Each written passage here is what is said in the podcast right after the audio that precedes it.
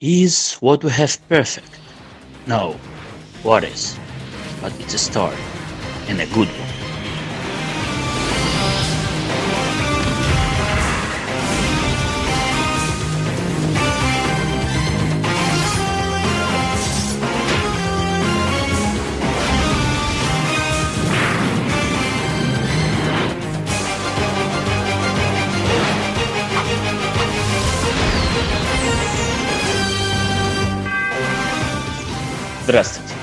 Дорогие слушатели.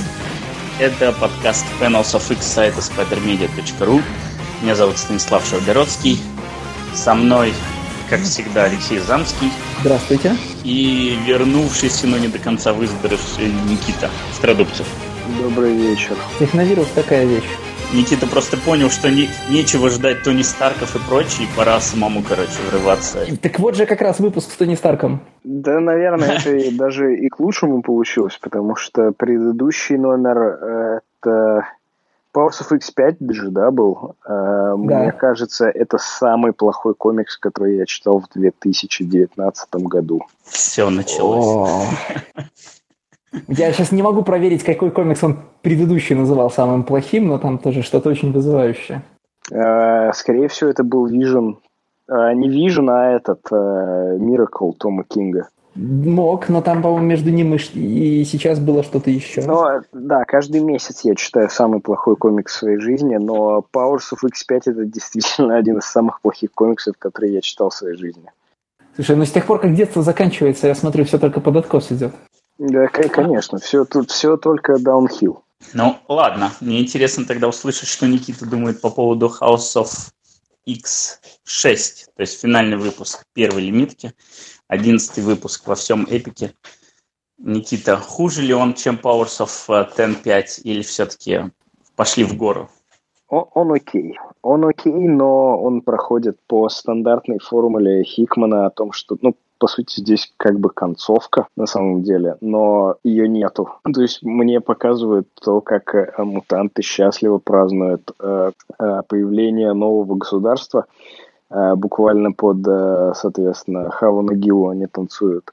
И это все, конечно, круто, но я не верю, что в Powers of X6 мне расскажут, а где же Мойра? А что же было с шестой жизнью Мойры? А, а что же, как закончится вот этот третий X-line, э, таймлайн? Мне все в это не верится, потому что я уже на секретных войнах э, обжигался тем, что битву с биондерами off-panel, э, что сразу же мне показывают патчворковский Battle World и все-все-все в таком духе. Что как бы те линии, которые закладываются буквально в самом начале, и ты начинаешь думать про это, и начинаешь как-то спекулировать, и начинаешь подыскивать разные варианты. Даже идешь, прости господи, на субреддит э, X-менов, чтобы хоть как-то получить какую-то информацию где-то, потому что ты, в принципе, не можешь себе представить, где же еще можно найти людей, которые обсуждают комиксы X-Men, ну, потому что все знают, как обсуждают Э, комиксы про X-менов на сериале на каком-нибудь, но и там тоже одни умалишенные, которые постят э, фанарты э, Гамбита и Роук. И, ну, как бы, вот ты все сам это в себе варишься, у тебя есть только подкаст, в котором ты как бы можешь обсуждать с двумя такими же э, любителями спекуляций, э, куда же все это пройдет, и, и по сути это все. А, и, в общем-то, ничего этого нету, как обычно, как, э, как на Авенджерах, как в Secret Wars. Все очень как бы печально. Да, Никиты не хватало. Явно болезнь тяжело дается.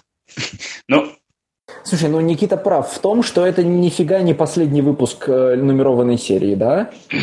Вот как а, бы на этом месте, нет. на этом месте разговор о том, почему этих серий должно быть две, они как бы примерно, ну не то чтобы они заканчиваются, но типа, если типа сейчас прочитать просто серию House of X от 1 до 6 выпуска, останется очень эм, интересным, назовем это так, впечатление. Какое впечатление останется? В чем его интересность? С первого по... Значит, между первым и шестым выпуском серии House of X не находится ничего. В том смысле, что э, не в, там, я не хочу сказать, что у серии нет сюжета, это критика, но в некотором смысле шестой выпуск практически э, не то чтобы даже дополняет, а, а может заменить первый в постановке вопроса, как теперь все пойдет по-другому. И все, все остальное, что происходило в комиксах э, House of X до сих пор, это просто внесение подробностей в установленную картинку. И в этом смысле э, там перед нами не высказывание, перед нами даже не э, комикс про то, как супергерои сражаются друг с другом. В этом смысле с нами э, Official Marvel Handbook описание того, как, как выглядит новый статус-кво. В развернутом виде, значит, с драматическими сценами, но это, э, знаешь, там, документальное, документальное кино, э, значит, э, там, как образовалась Республика Бангладеш, а не некий нарратив. Ну, по сути, да, это учебник истории, только вымышленная история. И это не это как бы неплохо на самом деле, да. То есть, ну, пользуются же популярностью книжки а там э, политиков Вестерос, да, что-нибудь такое, да, вот где прямо выстроенный мир, но нам нужно чуть-чуть туда добавить реализма и э, делать фейковые э, учебники истории. Это неплохо. Но как бы я-то пришел на другое, и мне рекламировали другое. То есть я-то пришел на тот самый билборд, который на Таймс-сквер висит. Я пришел смотреть на большой блокбастер космический, и как бы я это здесь получаю – Uh, то есть я пришел смотреть на вот эти вот фразочки ванлайнеровские, да, эпичные, которые Хикман вставляет. И они здесь тоже есть. И большой космос здесь есть. И куча э, героических X-менов и еще более героических людей здесь есть. И роботы тоже есть, которые, значит, читают, э, что мы у вас украли огонь и э, им вас всех сожжем. Вот, вот я как бы пришел на эти моменты, и они здесь есть, но непонятно, э, как структурирована серия, да, тем, что она в... Вот есть какая-то линия, да, из одной этой линии это вот это вот вся Хикман, весь хикмановский эпик, который мне очень нравится, который я люблю читать и который я люблю смотреть. А за другой вот это вот э, совершенно поганая э, надувание шин э, Бэтмобиля, э, из которого полностью состоит предыдущий номер, на, настолько полностью, что ну, просто отвратительно. И, и комикс как бы не, э, не стесняется, что ли, сворачивать абсолютно непредсказуемо то в одну сторону, то в другую. Ну, что я могу сказать? Я могу сказать, что я полностью не согласен с Никитой по поводу того, что мы получили не то, что нам обещали, потому что нам обещали ровно это. Нам во всех а, анонсах, а, в маркетинговых материалах и вообще в изначальном премизе, скажем так, обеих серий позиционировало, что, а, значит, это большой пролог, это установка нового статус-кво, а полноценное начало вообще новой эры про Люди X это уже Dawn of X, а вот здесь мы вам рассказываем, как мы пришли к этому и что, в общем-то, это означает. И в этом плане я вообще не вижу ни обмана, я не вижу ни какой-то незаконченности, что нам что-то недорассказали уж по House of X серии и потому, что нам какие вопросы ставились после первого выпуска, там, второго, третьего. Мы, в общем-то, на все получили ответы. Нет, мы не на что мы получили? Ни на что. Какого черта тогда э, второй номер Э, где про Мойру, он в House of X2. Потому что это основа House of X2. Откуда пошла идея в House of X2? Хорошо. Э, откуда пошла идея? То, что у Мойры есть много жизней, соответственно, она проживает много жизней и дает информацию Чарльзу Ксавьеру и Магнета. Да. История Мойры-то где заканчивается? Она в House of X закончится? Я что-то мне не кажется, что она там закончится.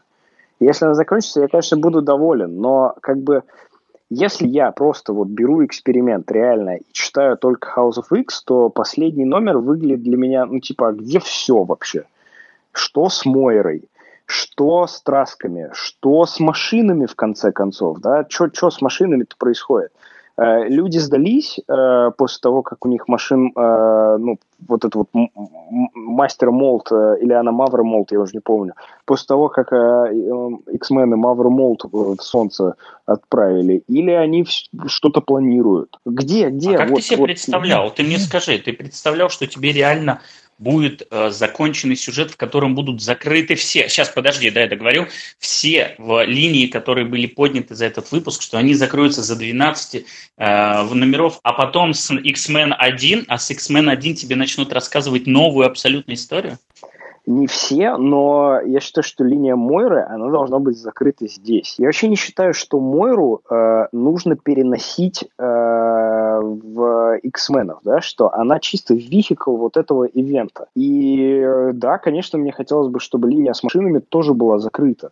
То есть, ну, не, не то, что закрыта, но мне бы хотя бы сказали, все, люди сдались, машины сдались, или же нет, они строят новую звезду смерти. Да, очевидно, что это только первый этап. Но этого как бы нет, да, а я, я люблю свои ивенты закрытыми, да, или э, чтобы мне прямо э, давали, э, ну вот как Бендис любит делать, у него это обычно сразу же на splash page е сразу же тебе показывают, что произойдет в следующих ивентах, да. Вот я люблю так. Это не есть э, ни плюс, ни минус данного ивента, но все равно я более чем уверен, что линию Мойры нужно было закрывать здесь. Про машины сказать, что, ребята, они на другой стороне Луны строят следующую звезду смерти, нужно тоже было сказать здесь. Смотри, а, я понял, в общем, а, почему твоя главная претензия, что ты привык к ивентам, которые вот начинаются и заканчиваются, и даже есть какие-то линии там упоминались. А, они, они потом где-то в там потом. сериях, да, да, да. Я они понял, но эта сериях. серия, она, в общем-то, не, ну, это не традиционный ивент. Это не какой-то блокбастер-конфликт, какой-то э, невероятный э, хай-концепт, какое-то вот э, решение одних и ответ других. Нет, это, это, это, это, стату, это ивент статус-кво, понимаешь? И он, он, в общем-то, так и позиционировался на самом деле. И нам изначально говорилось о том, что у нас есть какой-то радикальный план профессора Ксавье, и вот, в общем, в House of X нам он раскладывается. Естественно, House of X, будучи прологом, закладывает гигантское количество э, зацепочек за будущее. Это и подчеркнутые красные Франклины Ричардсы.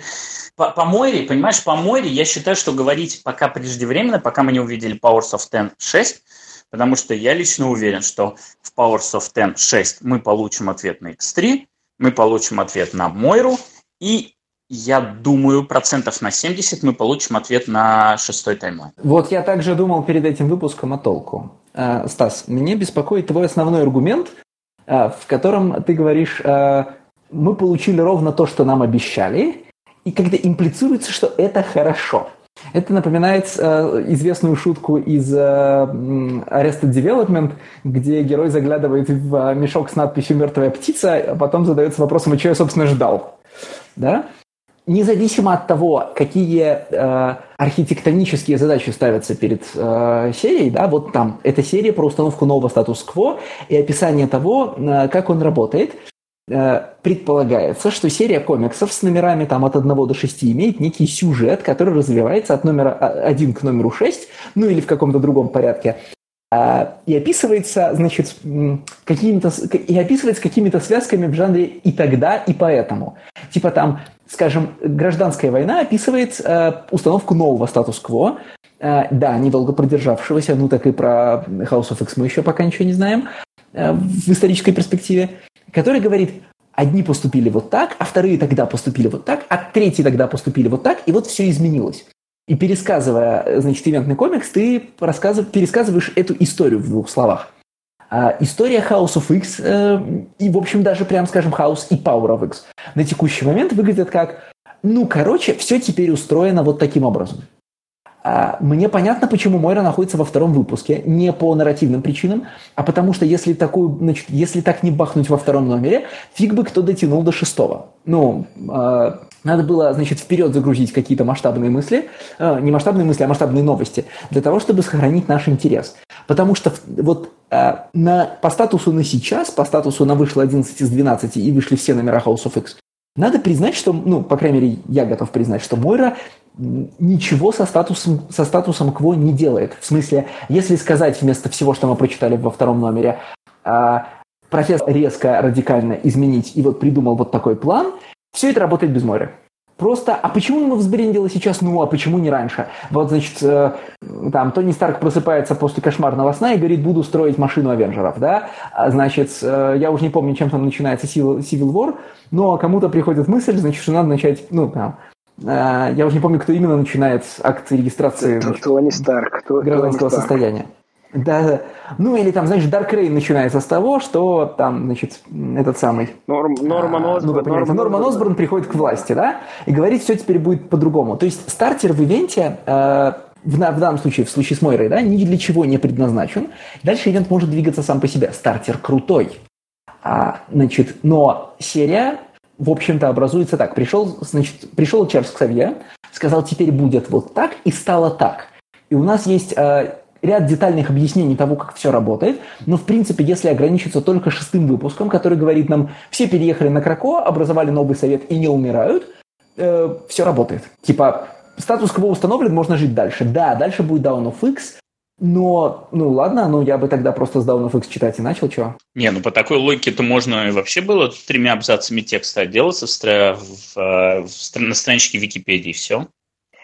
Но вот именно дело-то в том, что когда мы читаем этот комикс, такое впечатление, как вот мы статью про Вики... из Википедии пересчитываем о том, что как теперь мутанты не умирают. Значит, их э, делают пятеро мутантов. Как... Э, ну, мы это уже э, обсуждали, я не понимаю, как, зачем ты опять как, поднимаешь это. Как э, же Фордж построил Церебро? А вот как. Пять страниц потратили на то, какие, сука, кшерские кристаллы использовал э, Forge э, и сколько на них терабайтов памяти влезает. Но это просто позор. А, Леша абсолютно прав в том, что э, замута с Мойрой, она не нужна для этого комикса. То есть, если Ксавьер решает, что все, мы все переезжаем на Кракова, я пошел говорить с э, как его этим э, Сайфером, э, чтобы он уговорил Кракову дать нам поселиться. Я пошел, поговорил с Форджем на пять страниц, чтобы он построил мне церебро. Все, это может прийти без Мойры. Весь, э, весь плотлайн с Мойрой, он как бы повисает в воздухе, и действительно Леша, видимо, полностью перенял уже мою персону в этом подкасте, что он делает референсы к Arrested Development – действительно, I don't know what I expected. И мы, я уверен, на 80-90%, что мы все в Powers of X6 будем Майклом Блюфом, который стоит вот с этим пакетом, в котором лежит мертвый голубь. Потому что это уже было в Secret Wars, это уже было в Avengers, да, когда нам э, перед нами буквально вот перед носом вертит вот этой плотлайном сладкой, вкусной, а потом такие, ну нет, это все в пенал. И как бы Мойра, ну, честно, для меня вот э, номер про Мойру, э, House of X номер два, он пока самый лучший в э, этом кроссовере слэш-ивенте. Даже несмотря на то, что мне нравится сцена с Mother Mold ом, да, даже несмотря на то, что смешно, что э, там карта России есть, вот это вот все. Э, номер с Мойрой, он самый такой вот прям гад панч, да, он прямо тебя бьет под дых, и он, конечно же, ну, э, заставляет тебя прям интересоваться серией, заставляет, это прям вот, прям крючок такой. И как бы мне хочется, чтобы на этом крючке в конце концов оказалась рыба. А ее не оказывается, и у меня очень большие сомнения, что она все-таки там окажется. Я не скажу ничего нового, потому что мне кажется, что то, что линия Мойера будет закрыта в Powers of Ten. А, мы это даже обсуждали еще там на шестом, на седьмом выпуске этого подкаста. И я думаю, что сейчас об этом говорить нет смысла, потому что будет это или не будет, вот через неделю ясно. Через неделю можно говорить, обманули нас с ожиданиями, не обманули нас с ожиданиями, в десятый раз проговаривать, что было в, Star, э, в Secret Wars, что было в Авенджерах. Я в данном случае вижу House of X а, все-таки как... Ну, для меня этот комикс вполне очевиден. Он по структуре действительно не походит на традиционные ивенты, которые классические трехактовые, нам показывают проблему, нам показывают, как она развивается, нам показывают решение и как все потом изменится. Нет, но это не такой комикс. По крайней мере, Я не видел нигде вообще задатков того, что этот комикс будет таким. Этот комикс для меня кристально виден, что это просто, да, описание статус-кво, это глобальное изменение статус-кво и описание статус-кво на несколько лет вперед. Вот, ребята, вот мы теперь делаем про X-менов большую-большую историю, а для того, чтобы вы поняли и не задавались вопросами по ходу, мы вот вам сейчас все достаточно подробно покажем и расскажем. Да, есть, наверное, какие-то могут быть претензии к тому, что здесь нет развития событий, но мне кажется, что все те сцены, которые используются для того, чтобы показать, как все это создавалось, как все это работает, они достаточно хорошо написаны и достаточно развлекают, чтобы тебе не было скучно и не было ассоциаций с тем, что вот, пожалуйста, там, эта страничка из Википедии. Да, инфодамповые странички, пожалуйста, можно спокойно такими называть, но старителлинговые страницы. Ну, это, конечно, больше все-таки кивок в сторону предыдущего номера Powers of X, но вот я за эти пять страниц, где э, Ксавьер обсуждает с Форджем, можно ли построить на шерских кристаллах церебра, просто захотел умереть. Реально. Это самое плох, плохое, что я читал вот в этом году. Хуже этого Мне... не было. Мне нравится, как мы переобулись с разговоров в районе третьего выпуска, где мы говорили, вот в House of X происходит основной сюжет, интересно, куда он нас заведет, они, значит, все взрывается, все гибнут, а в Powers of Ten происходят второстепенные вспомогательные сцены, которые нам должны все расширить, а как мы, значит, э, развернулись на 180, и у нас теперь э, основной фокус э, находится в переживании, что же будет с Родиной, Фалангой и с нами, и как закончится X3 линия. А вот про House of X мы сейчас буквально говорим о том, что, ну, это, значит, это штука, которая все поясняет, основной сюжет не в ней. Э, мы, нам буквально месяц назад казалось наоборот. Да, блин, точно так же было. У нас была серия, основная серия все еще House of X, и это основная серия, которая устанавливает статус-кво. А в Powers of Ten ровно два предназначения. Мы это обсуждали с тобой в прошлом выпуске. Первое предназначение – это связывание мостиков и рассказывание того, как Powers of, как House of X был сделан. А вторая линия X3, которая до сих пор не ясная, что и к чему она ведет. Но она, очевидно, должна быть связана с вот этим статус-кво, и она должна быть связана с Мойрой. Но я говорю о своем ощущении, что э, выпуск, например, 3 а, значит, с огнем Прометея, вот, значит, экшн-сценами и драматической гибелью X-менов, и выпуск 6 с, значит, значит, с заседанием Совета 12, это по ощущениям два вообще разных комикса, но, к сожалению, не в хорошем смысле. Это при том, что действительно все маленькие повороты в этом выпуске мне опять понравились. Э, Хикман, как это, сворачивает всегда не в ту сторону, в которую ты думаешь. Есть много маленьких деталей в жанре «О, нет, он не мог», «Oh, no, he didn't». Но в конечном итоге я не очень понимаю, что остается у меня в руках. После выпуска, в котором я, значит, осуждал промывку мозгов российской делегации, а, у меня оставалось в руках по ощущениям больше, хотя тогда мне казалось, что остается меньше. Но я думаю, что я еще раз пересмотрю свое впечатление о выпуске по мере того, как мы пойдем постранично, и ты мне расскажешь, что с ним на самом деле делать. Э, кроме того, что мы все, значит, в чате, когда он вышел, превратились в 14-летних мальчиков и начали шутить про то, как делать больше мутантов.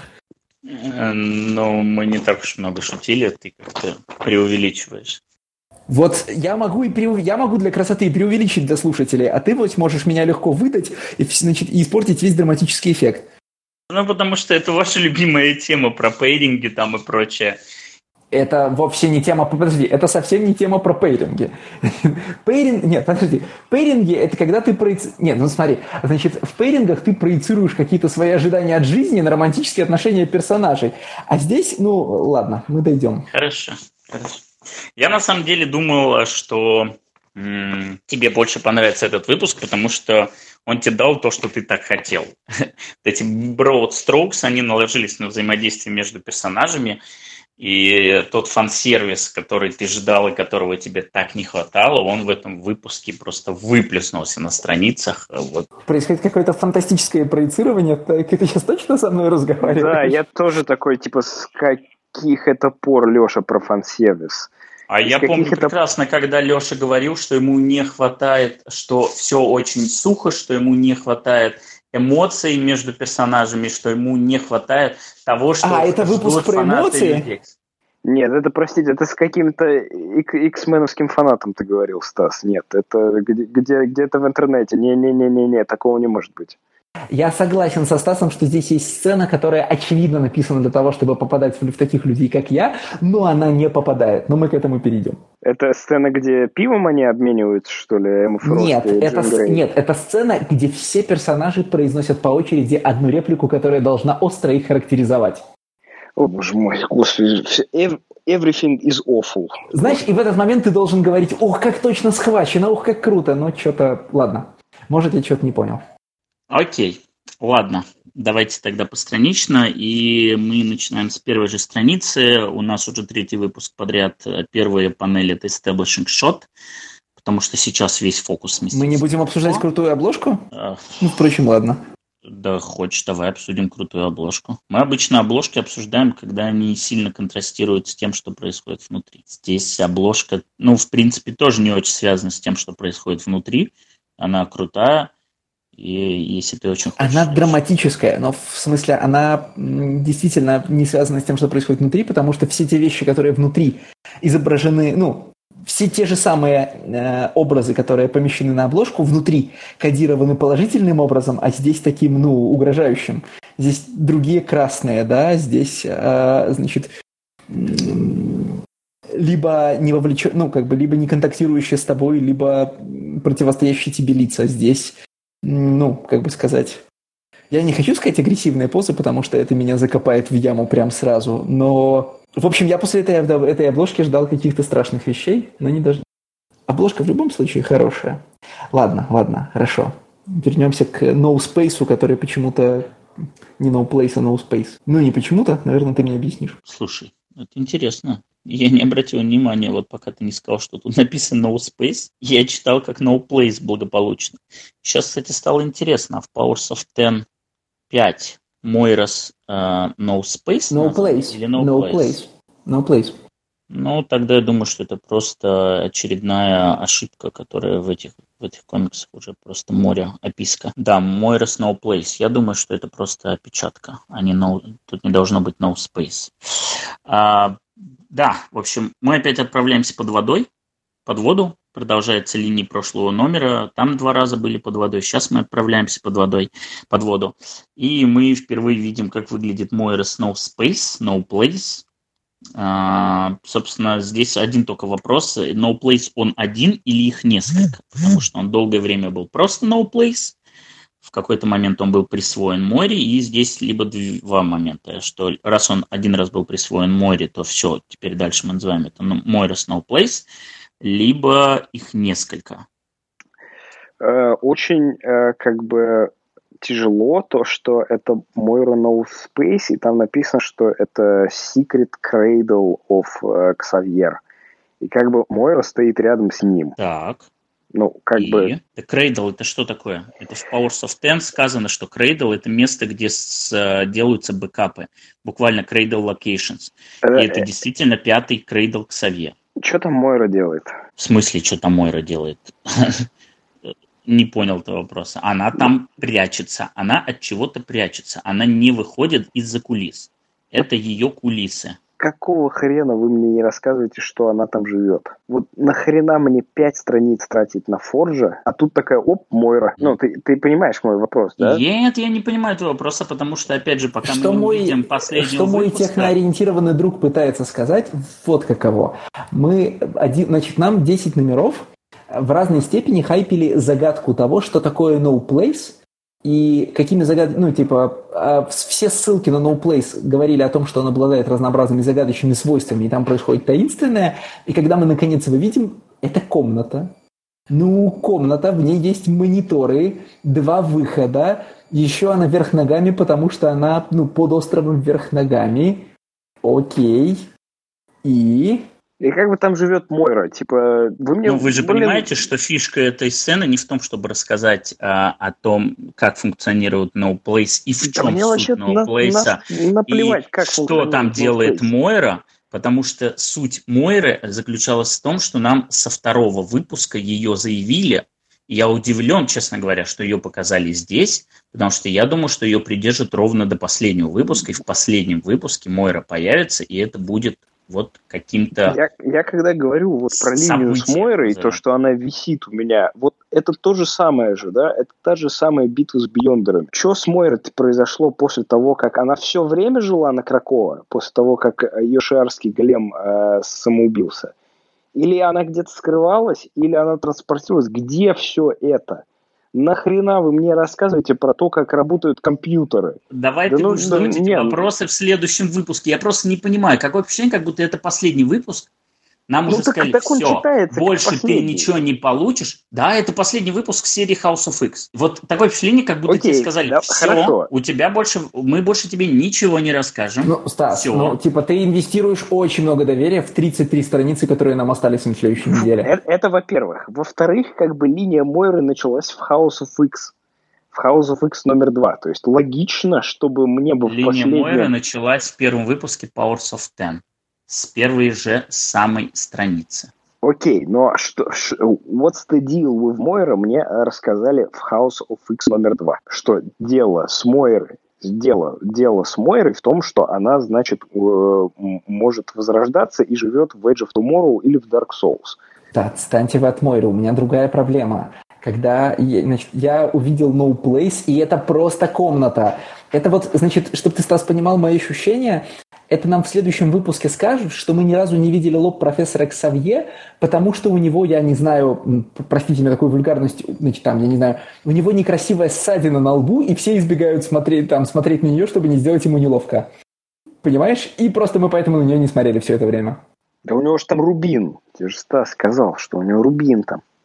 Я не говорю, что Рубин, я сказал, что это возможный Хорошо. вариант, но допустим, я смываю, него, что там Рубин. Допустим, у него там Рубин, и что тогда? Да Шарский, там шарский это, кристалл, который включает это в себя 500 я просто привел пример того, что может быть во лбу. Шарский кристалл, по-моему, покруп, покрупнее. А... Что у него, например, может быть во лбу? Ну, ну. Например, например, во лбу у него может быть какая-то вещь, которая его напрямую связывает там, с таймлайном X3 и с Доминионом например. Вот какая-то хрень, которая напрямую связывает его через пространственно-временную линию с X3 в Доминионом, которая через пространственно-временное, нам уже объяснили в прошлом выпуске Powers of Ten, не только э, вширь, но и назад, и вперед, и, в общем, управляет всем этим сектором. Вот может у него тут какая-то фигня, которая его напрямую с этим связывает. У него это там просто как, пример э, того, что это может быть. У него там, как э, в кинофильме Inglourious Basterds, вот эта вот э, наклеечка, и на ней написан Гитлер. Просто я называл Рубин, потому что конкретно тогда э, Леша спросил, почему такое значение может быть придано лбу. И я сказал, что во лбу, например, может быть Рубин. И все. Я не говорю, что он там будет, это просто пример. Вот как сейчас вы меня спрашиваете, я вам говорю, примерно это может быть так. Слишком why so serious? Вот, мог бы ведь пойти на премьеру Джокера с Антоном Долином. Я сижу здесь, обсуждаю плохие комиксы. Давайте перейдем к, значит, к, значит прежде чем э, мы доберемся до той части номера, где Стас будет торжествовать, потому что выкуси, выкуси Леша, значит, произошел суд над Саблезубом. Не Леша, а Никита. Это Никита выкуси. Но ты можешь заодно тоже выкусить, если уж так Давайте пока перейдем к, значит, к, к центральной мысли этой сцены. Чарльз Ксавье способен одновременно обратиться к практически всем людям на Земле и сказать им что-то прямо в голову. А мне а... интересно другое, как это Алексей, который настолько четко считывает а, отношения между представителями мужского пола и говорит мне, это не броманс, а романс, чувак, не увидел здесь такие просто пульсирующие гей-вайбс в сцене между Эриком и Чарльзом. С чем же это может быть связано, а? Алексей? Глаз да. замылился. Например, с тем, что... что я, ну, например, с тем, что я их не увидел и Окей, хорошо. Ну, вот типа... Просто мне интересно, как ты не углядел. Наверное, потому что не было статьи в интернете о том, что большая часть э, сценаристов, которые писали Эрика и Чарльза, э, имплаяли, что они э, гомосексуальная пара. Не знаю, Слушай, я... если ты хочешь всерьез об этом разговаривать, oh то мы все в довольно, мы все в довольно пораженном в этом смысле положении, потому что, как бы, типа, ни у кого из нас, понятное дело, нет хорошо прошитого гейдара по очевидным причинам. Да? А, но как бы, э, от, ну, как бы, когда кто-то из нас вчитывает, э, значит, э, пейринги в какие-то отношения, не вчитывает в другие, он, понятно, опирается на какие-то там, ну, знаешь, на культурный бэкграунд и вкусы, которые у него есть, но, типа, это совершенно не обязует меня вчитывать их везде. Логично? Точно так же, как это, типа, ну, не обязует тебя их нигде не видеть. Потому что не в том смысле, что сигара иногда просто сигара, а в том смысле, что там э, мы не обязаны видеть во всех сценах все подтексты, которые там могут находиться. Я в прошлый раз, значит, вполне там, я в прошлый раз вчитывал там э, метатекст в определенные сцены выпуска Powers of, uh, Powers of X5, э, и, и, и здесь где-то его, например, не вчитываю. Как бы я ж не, ну, типа, я не шарманка, которая, значит, везде говорит, это метакомментарий, это метакомментарий, или там, типа, это, ну, там, это, значит, это романтика, это романтика. Uh, male sexuality is a complex thing. Э, я, например, был полностью уверен, что э, Чарльз Ксавье и Магнета в Ultimate X-Men точно э, любовники, и был очень сильно удивлен, когда это оказалось не так. То есть до конца Миллеровского рана я был уверен в том, что они как бы, ну, просто весь их конфликт в том, что они, в общем, расстались и теперь пытаются как бы насолить друг другу. Я был в полной уверенности этого, и для меня было очень удивительно узнать, что это не так, и что, оказывается, типа, ну, типа у Ксавьера есть сын там и все такое, как бы. Но я думал, что вот у него как бы закончились отношения. Я не помню, с кем он рожал в Ultimate X-Men Протея, э, но что у него закончились отношения с женой, и он ушел, значит, э, жить свободной жизнью в Savage Land с э, Магнета. После того, как он понял, что, наверное, это не то, что он хотел, он возвращается, и Магнет, естественно, злой, потому что его бросил э, Ксавьер. Я был уверен, что весь конфликт проистекает из-за Э, в общем, их расставания. Но это оказалось не так. Я готов поставить вопрос так. В большинстве сцен в предыдущих выпусках, даже когда я об этом не говорил, а, значит, вся вся Ксавье рисовали в абсолютно фэбюлос позах. А, ну вот, э, вот там к любому кадру Эфе, можно добавлять... Не фэбюлос, в фемининных позах. В эфеминин. Я, нет, я, не, не, нет, я не имею в виду ничего такого. Нет, я как раз имею в виду, что к большинству кадров, где есть полная фигура Чарльза Ксавье, можно добавлять строчку «Bitch, I'm fabulous», и она будет абсолютно работать. И в этой сцене она так не работает. Он, ну, как бы, он стоит в очень, нейтраль, в очень нейтральной манекенной позе, и я не могу сказать про эту сцену, значит, что, значит, he's fabulous. В то время как если вы, например, откроете сцену, что сцену в Лувре, что сцену в первом выпуске Туми My X-Men, да, что даже сцену в, что даже сцену в ООН, вот это там, значит, он абсолютно, он абсолютно шикарен. А здесь как-то нет, здесь как-то мое внимание даже шлем больше привлекает. Че во лбу у него? Почему нам э, до Церебра показывают голову к Савье, а сейчас не показывают? Че во лбу? Ты лучше задайся вопросом, почему в тех сценах, где Эрик должен ему доверять, он обычно без шлема и надевает шлем там перед телепатическими Бра. ситуациями, да, а здесь он с самого начала в шлеме. Ну, как бы, хотя, казалось бы, происходит момент, когда он говорит Чарльзу, там, значит, э, что прошло, то прошло, я тебе, в общем, я тебя, в общем-то, абсолютно доверяю в таком важном деле, но, значит, типа, антителепатический шлем-то снимать не буду. Вы меня сбили с вопроса, что Мойра там делает. То есть вопрос я какой задал. Что делает Мойра? Почему у нее одна линия текста yes? Почему она сразу не бросается ко мне на колени к читателю и говорит, ты знаешь, в шестой жизни я был агентом Бастиона. Где все это? Ну, я согласен, что Мойру из этой сцены можно выкинуть вообще без каких-либо... Мойра, Мойра здесь существует ровно для того, чтобы показать, что в тот момент, когда они решили делать э, и решили принимали решение о начале плана, они все трое, создатели этого плана, действовали вместе и брали на себя эту ответственность. Вот все трое. Не просто Ксавье и Магнета, которые были на протяжении там, всех предыдущих выпусков, а что Мойра все это время была таким же архитектором, она все вместе, все это время с ними находилась, и совместно они нажали на кнопку старта.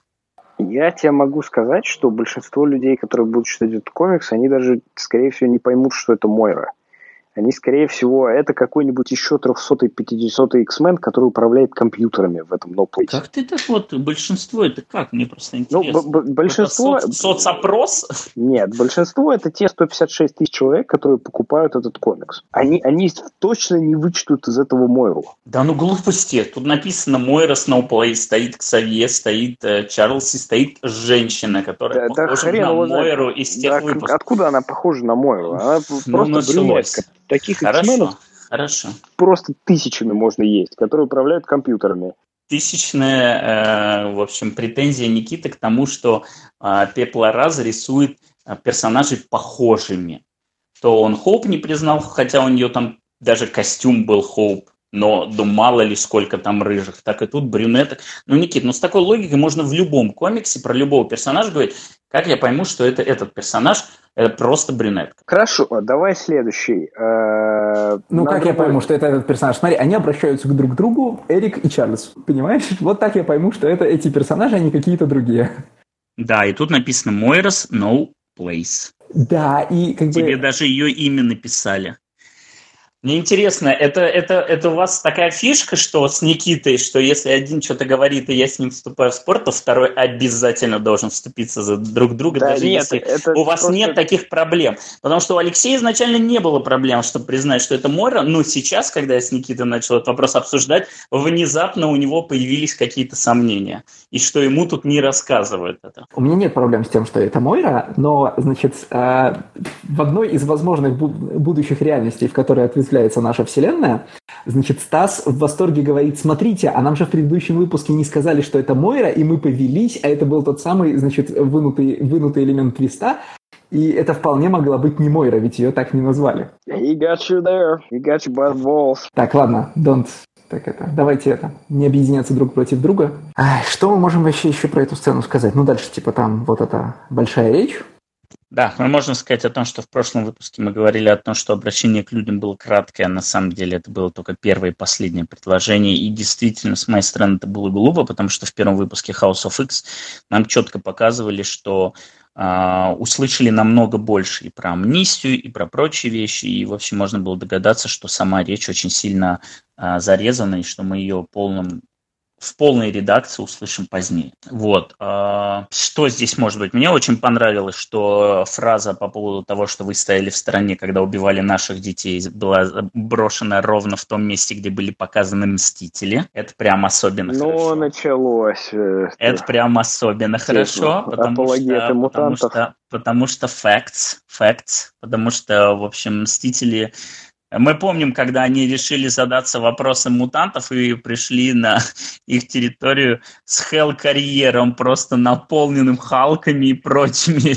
Вот, вот, но это как бы э, Ксавьер на самом деле должен э, ноги мыть и воду пить Тони Старку, потому что Тони Старк вот все вот это время, пока House of X и Powers of X идут, Тони Старк – занимается не пойми чем и еще не прилетел на Квинджете просто бомбить эту чертову Кракову, а где-то там занимается своими геройствованиями, что-то там у него там какая-то тусовка с Пимом, который там... Э... Так, давайте вот, давайте вот эту значит, апологию американского милитаризма мы тоже придушим. Нет, нет, напалмом просто выжигать Кракова. Просто серьезно. Тони, э, вот Тони Старк здесь выступает в качестве реально, я не знаю, э, мецената, что ли, X-менов, потому что он себе позволил заниматься какими-то другими вещами и не сжигать Кракова э, напалмом. Просто Agent Orange, да, вот того самого Agent Orange, который э, у нас из Wildcats, просто вот его сбрасывать с Квинжета, и как Agent Orange просто к чертовой матери убивает X-менов. Надеюсь, что Ксавье для этого пошлет детей, чтобы они э, руки целовали и ноги мыли для Тони Старка. Нет, только сам, Тони. только сам, только, только сам. сам.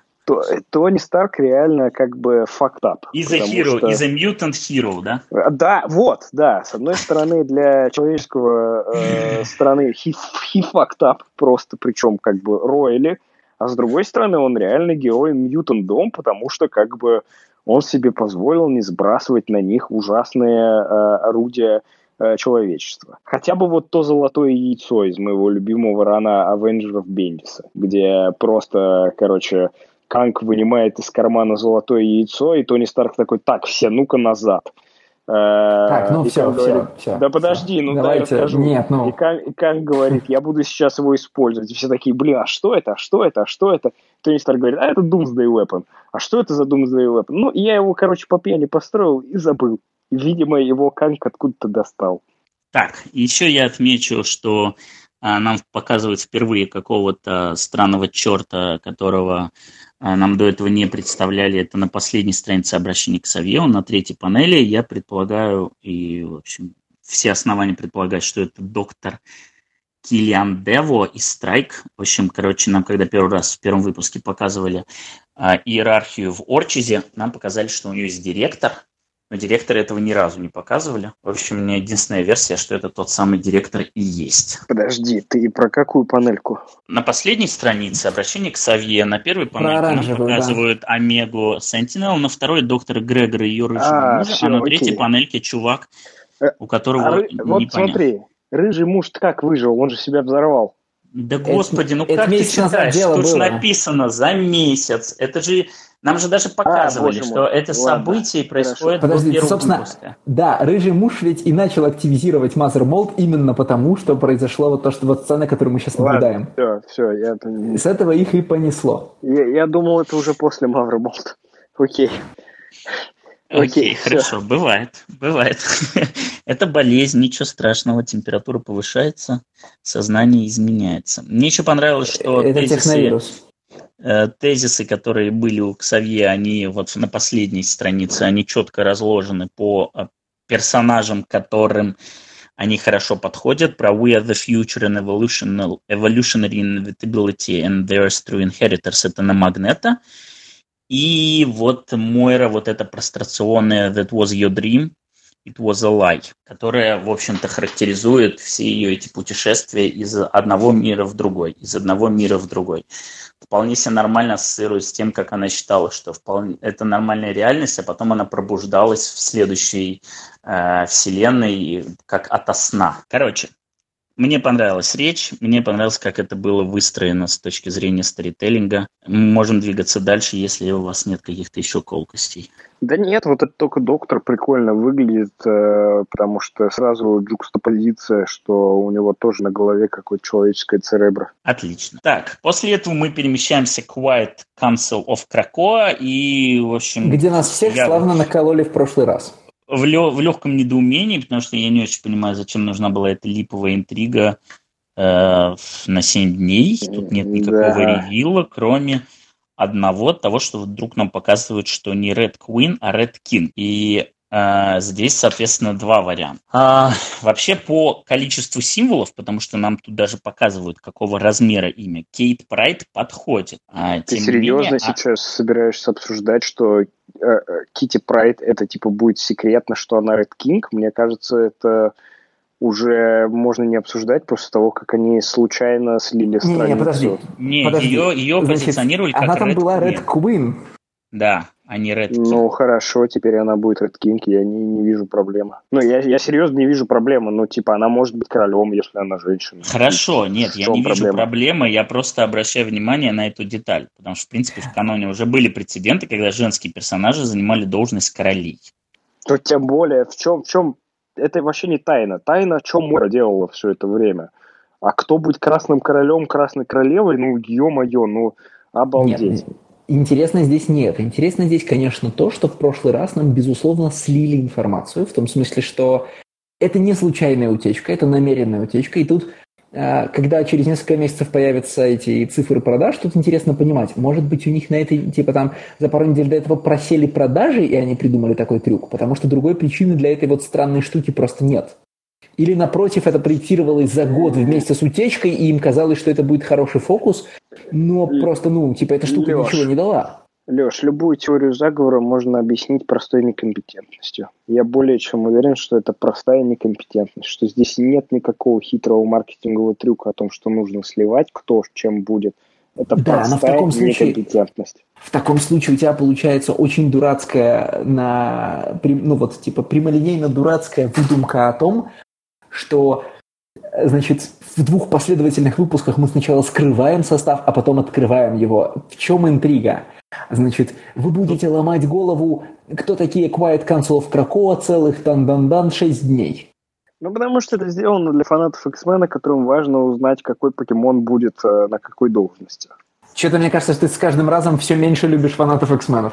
Вполне, вполне себе это может быть осознанным решением, потому что ну, смотри, э, выпуск, вот этот выпуск, он уже давно отправлен к печать, на тот момент, когда отправляет э, ревью копии предыдущего выпуска. То есть вот то, что мы получили здесь, это уже не изменить. В ревью копии у тебя еще есть возможность перед отправкой в это несчастный PDF внести какие-то изменения и начать эту историю. Иначе я не могу понять, если они не вносили изменения, как в двух выпусках, которые выходят в разнице в 7 а, дней, в одном месте пишут Red Queen, а в другом месте пишут Red King. Более того, они выпускают комикс, находят, значит, этот Red Queen.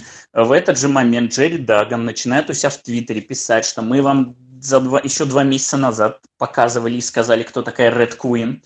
Значит, показали эту обложку, где двигают Кити Прайд.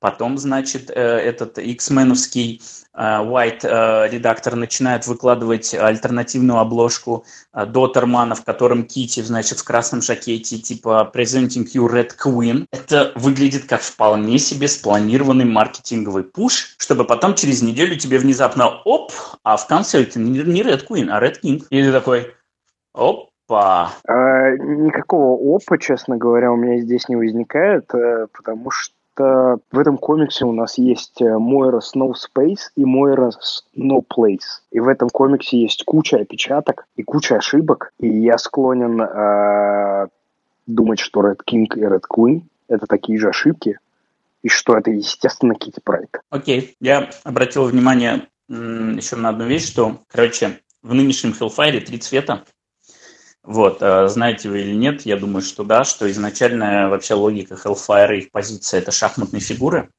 Соответственно, там есть белые шахматные фигуры и черные шахматные фигуры. Потом в какой-то момент в континьюте появился типа лондонское отделение Hellfire Club, и оно, чтобы себя дистанцировать, оно белый цвет заменило на красный. То есть там была красная королева и черная королева, ну и король и король и так далее. Но опять же там было два цвета красный, черный. Сейчас нам показывают новый Hellfire Club, в котором есть три цвета. И если это, конечно, не какой-то интересный и изощренный вид шахмат на трех человек, а такие существуют, то, в общем-то, ломается вся эта логика с шахматными фигурами. Но существует-то и на четыре? Да понятно, что можно и на 5, и... Ну, как Нет, бы... мне кажется, что я сейчас вот прям сходу не поручусь, у меня есть ощущение, что а, среди, типа, самые ранние шахматы после шахмат на двоих – это шахматы на четверых. Вот. А, но я сейчас, типа, не готов тебе детально рассказать про это. Ну, в общем, Потому что, если... типа, четыре, там четыре пары, четыре игрока по четырем парам года, собственно говоря. И это какие-нибудь, ну, понимаешь, это три там средневековые дворцовые шахматы. Просто здесь одно из двух. Либо нам просто э, им нужно было, типа, сделать триумвират в Hellfire Club, и, в общем-то, плевать мы хотели на то, что там шахматы не шахматы. Хотя позиции Queen, King, они остались, и непонятно, правда, останутся там остальные, которые были или нет, бишепы там и прочее. Вот. А либо другой, другой вариант, что это осознанная какая-то хитрость, и если действительно там самые древние шахматы после на двоих или еще древнее на четверых, то, возможно, нас ждет четвертый цвет. Ну, короче, я в этом сомневаюсь. Мне кажется, что просто они решили сделать триумвират. И все. Но разве не за спекуляциями мы сюда пришли? Забив на а, первоначальную логику формирования Hellfire. Вообще будет смешно, я просто подумал, что если все-таки это осознанно нас а, бросили, типа, вот Кити Прайд, а, а тут мы даже ее не покажем, и в Каунселе не покажем, и замажем, и Ред Кинга. Будет, конечно, забавно, если этим окажется Азазель, но, к сожалению, по количеству символов Господи, не подходит. Боже мой. Было Нет, бы все, давай такой... двигаться к капитанам индустрии, это уже невозможно. Но это Кити Прайд, и как бы окей. Хорошо, хорошо температура, я понимаю. Значит, э, мы, как и ожидали, в общем, э, Циклоп – это самый главный среди равных э, капитанов, великих капитанов, очень главный генерал в истории X-менов. Он тут э, наряду с остальными, и мне здесь очень интересно. Ну, помимо подбора персонажей, ну, я сейчас проговорю это в, там, в нескольких видах объяснения. Значит, первое. Есть ли у них привязка к фракциям Совета? Я, в общем, эту привязку вижу четко. У нас есть ну, первая конечно, есть. группа. Да, у нас первая группа это любовники Мойры. Они, понятно, избрали Циклопа как самого главного. А, злодеи, понятно, избрали Гаргона. Это просто офигенно. Вот. А почему? Вот, не, стой. Вот почему тебе понятно, что они избрали Гаргона? Ну, типа... Потому что никто не, больше его не изберет, и у других не, не, не, более... не. Мой, мой вопрос ты не понял, да? То есть понятно, что Гаргон идет от злодейской части Кракова, но почему Гаргон? Потому что это любимый персонаж Хикмана или потому что... Не, это а... я дальше расскажу. Это у меня дальше есть предположение. А, я просто сейчас сначала хочу их связать с фракциями. Значит, X-Men выбрали, я думаю, что Бишопа, а Hellfire выбрал Magic, потому что Кити Прайд и Ильяна Распутин Best Friends Forever, и я думаю, что это ее, соответственно, пролоббировала на этот вариант. Вот, мне кажется, у меня есть логика, что это генералы не просто, скажем так, скажем, у каждого есть своя специализация. Например, Magic отвечает за миссии мистического происхождения. Понятно, ее связь с Лимбо, магия, все дела. Бишоп отвечает за тайм-тревел и альтернативные реальности. Это, в общем, он напутешествовался достаточно.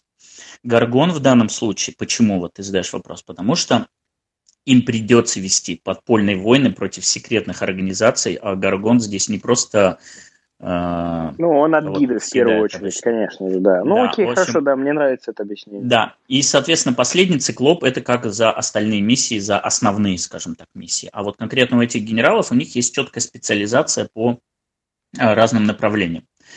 Мне, кстати, интересно, насколько остались у капитанов их доп. ресурсы, потому что у Гаргона был Хенд, у э, Magic были э, войска из Лимба. В общем, насколько они это могут активно использовать. И последнее, что при желании, ну это я уже совсем вчитываю, но все же у нас просто настолько эти параллели а, постоянно стреляют, что по желанию их можно хорошо разбить на роли всадников, потому что циклоп это чистая война, гаргон это смерть, Бишоп и Мэджик это сложнее, но если выбирать, то Мэджик это голод. Э, простите, она из матушки России, в конце концов. А Бишоп это пусть будет чума, ему по остаточному принципу. Но э, к тому, что Апокалипсис планирует переворот, мы перейдем. Это как бы прямо более очевидно линии здесь нет в этом комиксе. Мне во всей этой э, советно-генеральной э, классификации иерархии больше всего забавляет, насколько обделили ролью Селену. И, в общем, мне очень интересно, как она на все это будет смотреть, потому что, ну, я сомневаюсь, что ее просто оставят в стороне, и типа она окей okay with it. Мне не кажется, она... что это персонаж, который интересен Хикману. Э, все, ну, как бы специализации можно подогнать всегда, да. Э, вот во всех э, этих руководящих должностях здесь персонажи, которые лично Хикману интересны. И как бы да, мне нравится объяснение, что Гаргон отвечает за э, спай-сообщество, но он здесь, потому что этот персонаж нравится Хикману. И не, все. я не жду Селену в Капитанах, но м, я все-таки жду, что либо у нее будет какая-то отдельная роль, раз ее в совет не пустили, а, либо еще что-то. Ну, я не исключаю, что действительно она Хикману совсем не интересна, и ее просто оставят на задворках и типа все, deal with it никто не исключает, но мне кажется, что что-то у нее должно быть. В дальнейшем, там, на, через 10 номеров еще что-то, когда нам будет рассказывать подробнее, как устроена иерархия, какие там еще есть должности и прочее, прочее, прочее, мне кажется, она обязательно еще должна всплыть. Слишком все-таки у нее. Ну, это точно так же, как здесь нет э, Росомахи. У Росомахи тоже большая роль во франшизе где, да не, ну Росомаха, Росомаха-то он всегда был цепным псом. В общем, его на самом деле лидером сделал Аарон, потому что у Аарона, простите, Хардон на Росомаху. Поэтому... Ну, только, вот это еще только... раз тебе объяснение, что здесь те же самые персонажи, у которых Хардон на, у, у Хикмана. Вот и все. Какое облегчение, когда про Хардона рассуждает в подкасте кто-то, кроме меня. Окей. Алексей сегодня был, если что, на, в первый день Комикона. Видимо, это какие-то последствия. А, ладно, мы перейдем наконец-то к сцене номер два «Суд на Кракоа». Или еще есть какие-то замечания по поводу совета? Нет, мне очень нравится, что Циклоп самый главный генерал. Я очень жду ту сцену, которая, в которой Циклоп просто принимает на себя, значит, э, чрезвычайное э, правительство да, начинает просто мочить э, каких-нибудь демонов апокалипсиса и спасает всю эту гребаную утопию, потому что он единственный человек, который это может сделать. Я прям вот... Так, а у вас, я так понимаю, этот Подожди, э, Никита, период разлада опасно... закончился? Период ты разлада опасно закончился. приближаешься к моменту, когда ты говоришь, что циклоп разгоняет восстание дубинками, там вот это все. Конечно, казаками, буквально. Конечно, устраивает просто себе кровавое воскресенье. Так циклоп, он про это, как бы, он больше не про... Он, он про это со времен утопии, на самом деле, вот со времен Фрэкшена. И как бы это очень классно, что он про это, потому что кому-то нужно брать вот э, такое, кому-то нужно быть силовиком. Я так понял, что э, кризисный период преодолен, и Циклоп снова Никита's best friend. А так он всегда был моим best friend. А, хорошо. ну, теперь пора перейти к суду, наконец-то. Вот, а прежде чем я просто как предлагаю, э, непосредственно процесс над саблезубом отложить на потом, потому что, ну, он как бы отдельно выделяется в отдельную дискуссию. Вот. А сейчас в целом про э, вот эту сходку и, соответственно, выходящие из всего этого законы. Вот. Мне нравится, что с самого начала, что несмотря на то, что Крако общий мутантский остров, комната совета оформлена под большой X, ну, наверное, это в честь X-гена, конечно же. Нет. Вот. А к вопросу э, по поводу того, насколько Пепелорас э, не постоянен в плане отображения локации, можете увидеть, как он рисует X на среднем кадре и на нижнем кадре. У него внешне, ладно, пофиг на внутреннее кольцо, то, что его нет на втором, это вполне допустимо. Но то, что внешнее кольцо в первом случае у него идет по внутренней стороне стола, а во втором случае идет по внешней стороне стола. Да, это забавная штука, которая действительно бросается в глаза. Вот, непонятно, как, в общем-то, это упустили. А второе, что мне бросилось в глаза вот на этом же глобальном кадре, что апокалипсиса, которого я очень радовался, что его сделали большим, его опять скукожили, чтобы он уместился в кресле, и он чуть-чуть шире магнета. Э, очень интересно, что происходит с его коленками. Они, в общем, там сложены, видимо, 8 раз. А, ну и мне очень понравилось, конечно, что Сайфер, э, в общем, так спокойно по-будничному валяется там на... Ну, я не думаю, что он валяется, я думаю, что это все-таки специальное кресло только из растений что это все-таки... Не, ну понятно, что ему там удобно. Не, ну понятно, что как бы это для него сделано. Я к тому, что насколько сейчас все серьезно и пафосно будут сидеть за столами, и настолько же он спокойно э, разлегся на лужайке. Сайферу единственному удобно в этой ситуации, вероятно. Потому что эти да. кресла удобными не выглядят. А, вот, да, в следующая страничка у нас сразу же тоже establishing shot, который по всем временам года задает сразу персоналии, значит, высокомерный шторм, а Джин живо на все это смотрит, а, Курт вроде как скучает, но руки сложил в замке, не молится.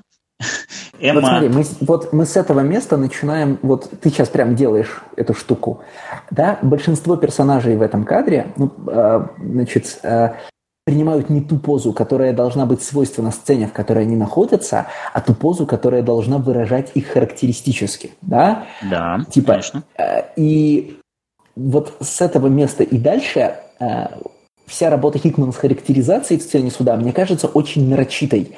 Такой, знаешь, а вот такой, которую ждут от, э, например, от выражения персонажей в кино, э, значит, гики э, на форумах. Ну ладно, такие же, как, в общем, такие же, как я, да? Вот, значит, все эти позы и все их последующие реплики – это бабах-моменты. А вот она какая вся из себя, или а вот он какой весь из себя. Вплоть до того, что некоторые из этих, ну, как бы, поз, они вообще неадекватной ситуации, типа позы Себастьяна Шо, да? Ну, в смысле, он садится, э, достал платок. Чтобы Сейчас, что? Может быть, Сейчас, может чтобы быть, положить чтобы не на, запачкаться где-нибудь да, разложа, да. Или он сморкается. Ну, как бы я не вижу, не, я, честно говоря, не вижу, где ты видишь, Леш, здесь неадекватность поз. Честно. Я даже больше скажу, у нас достаточно ограниченное количество страниц на то, чтобы обозначить суд, а, в котором участвует 12, точнее даже 14 персонажей, и нам нужно как можно быстрее и как можно лаконичнее всех этих персонажей дистанцировать друг от друга и обозначить. Ой, ну плиз, у нас мало страниц. Именно поэтому предыдущую страницу, на предыдущей странице помимо establishing шота, который понятно зачем нужен, мы делаем два кадра, которые ни зачем не нужны. Да, значит, То есть э, мне типа, интересна твоя логика. То есть сначала голландский угол возмущен... парни вошли, и кадр сверху, значит, парни сели. Ну... Э, кадр сверху тебе показывает... Э, смотри, первый кадр нам показывает локацию, это обязательно должно быть. Вот. Нет, а... второй, второй кадр нам показывает локацию. Ну, да, хорошо. Второй кадр. Второй. Первый ничего не делает. Показывает движение, они заходят. Слушай, я вот иногда поражаюсь. Вот с одной стороны, ты говоришь о том, что очень неэкономно тратится пространство и что слишком много декомпресса и ненужной информации, а сейчас ты жалуешься на то, что тебе очень лаконично и очень сжато эту информацию передают. Нет, нет, нет, просто, постой, нет, много, напротив, а я, стой, стой, стой, я жалуюсь на декомпресс. На странице Welcome and Please Be Seated два кадра из трех не делают ничего. То есть, типа, на этой странице еще можно, как бы, двух убить и дотащить до кладбища, да? В то время, как нам показывают, как они входят. Вот, значит, без, вот если я, значит, рукой верхний кадр закрою, я по второму кадру не догадаюсь, что эти ребята входят. Но, понимаешь, если я закрою рукой верхний кадр, я единственное, о чем не догадаюсь, это о том, куда внезапно в кадре потерялся Найткроулер, который должен быть слева от Синистера, и внезапно из него исчез. Да? Э, ну, то есть, может быть, он бамфается в кресло, но что-то здесь не так. Ну, это классика ларазовская. Да-да-да. Но речь как раз о том, что это декомпрессная страница. Можно обойтись вторым кадром, на котором будет написано «Кракоа сейчас, welcome and please be seated», и перейти сразу вот к следующей странице, которая как раз совершенно безусловно экономна. Там типа 11 персонажей, все понятно. И вот это я всегда ругаю. А? Мне кажется, что альтернативная, альтернатива первой страницы была бы, чтобы был вообще один большой splash page потому что нам надо показать это пространство, нам надо показать огромное Кракоа, нам надо показать э, Сайфера, нам надо показать X. X показывается третьим кадром, если уж на то пошло. А вот, а, соответственно, в первый кадр они вставляют входящих персонажей. Это... X показывается предыдущей страницей со схемочкой. Вот я, значит, не догадаюсь, что эти желтые загогулины, закрытые столом, обозначают, потому что, наверное, я не видел до этого два раза ту же самую схему с иксом в середине. Whatever. Так что не так с позами? -то? Слишком, слишком лаконично и слишком нарочито? Э, ну, типа, да, я полагаю, что эти, ну, типа, эти позы выражают не их присутствие в ситуации, а их э, ключевые черты характера. И это несколько... Конечно. Ну, и это, типа, с этого момента сцена начинает для меня читаться слишком нарочитой. Ты можешь Даже... со мной быть, безусловно, не согласен, но, как бы, как это... Когда ты последний раз вообще ругал Хикмана в этой серии? Я скажу так, а, когда я последний раз ругал Хикмана в этой серии, вот буквально несколько минут назад, когда не понимал всего трюка с каунселом и насколько это странная была афера, э, инициатива. А, к вопросу об этом. Здесь не просто их персонали, а их отношение к тому, что здесь происходит. Это потому что важно то, как они к этому относятся. И здесь, соответственно, есть четко выделено. Там, Мистик, например, равнодушно поэтому она даже не смотрит там в сторону Ксавье. Экзодус очень дисциплинированно и внимательно слушает. Синистер заинтересован, и ему действительно для него это представление, и мы увидим дальше, что... В общем, Нет, э, там, господин учитель, подробно. что нарисовано на картинке, я понимаю. Ну, так э, это не просто их персонали, это их отношение к этому собранию. Или это не важно, по-твоему? Нет, э, я просто считаю, что это, ну, там, ты э, читаешь их как их отношение к этому собранию, я читаю это как гипертрофированную демонстрацию персонажей. Мы просто по-разному рассматриваем то, что нарисовано на картинке. Но мы оба, безусловно, не, ну, одно из понимаем, другого что нарисовано. Одно из другого же вытекает. Их отношения вытекают из их персоналей. Вполне логично. Логично, то оно логично. Но точно так же на предыдущей странице совершенно логично, что нам показали, как люди не вошли, потом вошли, а потом сели. Э, ну, как бы критикуется не логика в данном случае, а эстетические выборы. Окей. Все, можем дальше двигаться? Да, ну, типа... Вы вообще можете обрывать меня в любой, в любой момент. Э, на следующей странице нам внезапно показывается Близуба, вот, которого, я даже не знаю, видимо, решили судить совсем неожиданный поворот. Вот. Э, не могу не отметить офигенную вот эту промежуточную панель, самую узкую с всплеском воды. Мне нравится и в плане того, как это нарисовано, та же пластика, да, как персонажи реагируют на это, так и в плане того, как это покрашено. Э, и просто я думал, в какой момент про это сказать. Думаю, что это самый лучший. У этого комикса другой колорист, Дэвид Кюриел. И, как мне кажется, что вопреки опасениям он погоды не испортил. Правда, непонятно, сколько тут от него, а сколько от Грассии, потому что в кредитах они оба обозначены, но э, если вот заранее не сказать, если не разглядывать то, как работает там грассия со светом, с бликами и как работает этот колорист, то есть очень большая вероятность, что вы даже не заметите, что колорист поменялся. Ну, кроме того, что прибамбас с э, синими фигурами на переднем плане он больше не использует. Но, в общем, он его и раньше не каждый раз использовал. Просто мне нравится этот прием. Я не буду сейчас это... Мне кажется, что я где-то в этом номере дальше это видел, но... Ну, окей. А, ну да, вот, например, дальше, если ты перелистаешь несколько страниц, в тот момент, когда Мистик обрывает и просит, чтобы Найткроулеру дали сказать, нам показывают Ксавье на переднем плане, и он тоже синий. Просто здесь да. сам комикс построен ну, таким да, здесь, образом, что, да, здесь что у нас нет переднего и заднего. Да, или вот, например, кадр, где Ксави обращается к апокалипсису, апокалипсис синий, где нам показывают когти э, саблезуба, он синий. Ну, в общем, э, этот прием сохраняется. Здесь просто вопрос в том, что таких кадров немного, когда у нас есть передний план и задний план. Поэтому это не так бросается в глаза, как раньше. Я хочу сказать, что я понимаю, откуда идет э, мысль Леши по поводу того, что нам действительно нарочито показывают персоналей в каждой фразе и в каждой в каждом кадре, но для меня это настолько логичное и оправданное решение, что, э, ну, я не знаю, 12 персонажей сидят, решают суперглобальные вопросы, и нам нужно сделать, во-первых, это интересно за счет того, что нам дистанцируют персонажи друг от друга, а во-вторых, нам нужно сразу, да, какую-то динамику между ними задавать. И во-вторых, э, ну, да, нам надо обозначать этих персонажей.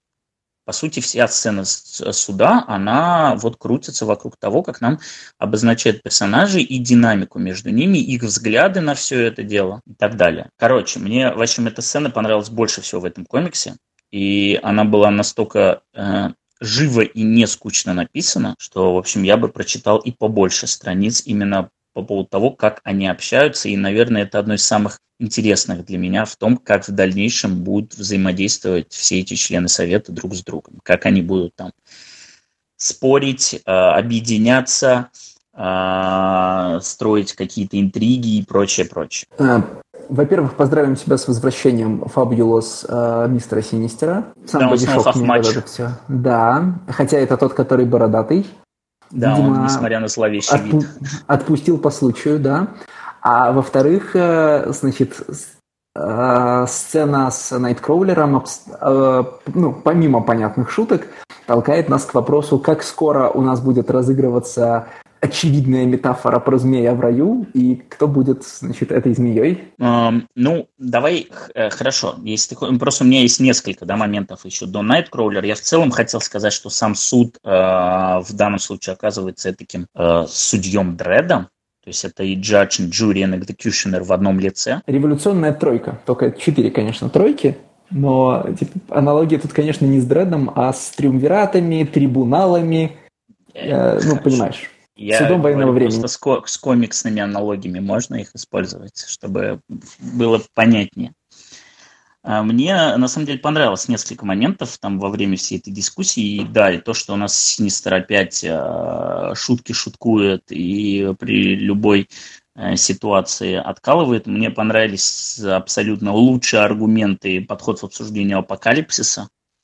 Мне а, вообще, в принципе, очень понравилось, насколько тут Ларас хорошо работает, потому что вначале ему нужно работать с позами, а потом ему нужно в основном работать с мимикой. И он прямо на этих найнгридах отрывается по полной. То есть вот при любой возможности он по максимуму использует свое умение работать с эмоциями персонажа, на лице. И, в общем, прям отличная работа. Ну, а так, конечно, Меня да, немножко самый... беспокоит злодейский Найткроулер в кадре Make More Mutants. Он как-то должен... Я, наверное, полагаю, что по замыслу кадр должен быть позитивным, но как-то он мрачный. Ну, ну вообще смысле, вся, вот это, вся эта страница достаточно забавно сделана, потому что да. в какой-то в какой-то момент они разговаривают, и тут Мистик такой, hold on, my son has something to say, и он говорит, more fucking please, thank you. В общем, это очень забавное было завершение их обсуждения законов. Никита, ты что-то пропал? Да, тут, э, в общем-то, мне добавить нечего. Если Нет, развивать твою самое... мысль, то Курт говорит more fucking please, и, э, э значит, Магнета берется двумя руками за голову. Ну вот посмотрите на восьмой кадр, да? Он состоит понятно, из двух понятно. поз. Из учителя Ксавье, который говорит «Спасибо, Курт, закончили», и Магнета, который берется двумя руками. У Магнета просто уже детей так много, что он, в общем, хотел бы дистанцироваться от этого. Поэтому он берется за голову «Спасибо, но без меня». Даже пропускает мимо ушей это.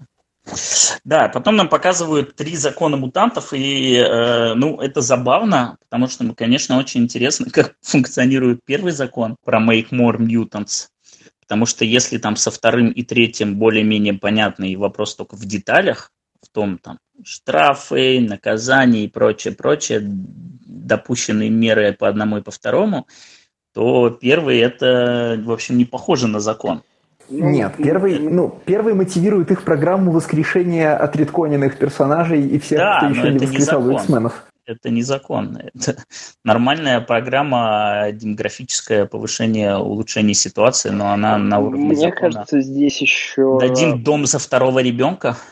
Мне кажется, здесь еще есть момент с э, тем, что бомбардировка терригеновыми бомбами людей, это же была хикмановская идея.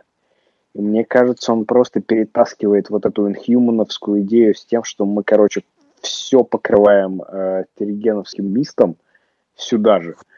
Я думаю, что э, биологические мутанты, X-мены, они найдут способ как-то подсаживать X-ген или же э, nurture его появление в людях случайно. А ты помнишь канонический способ появления X-гена в людях?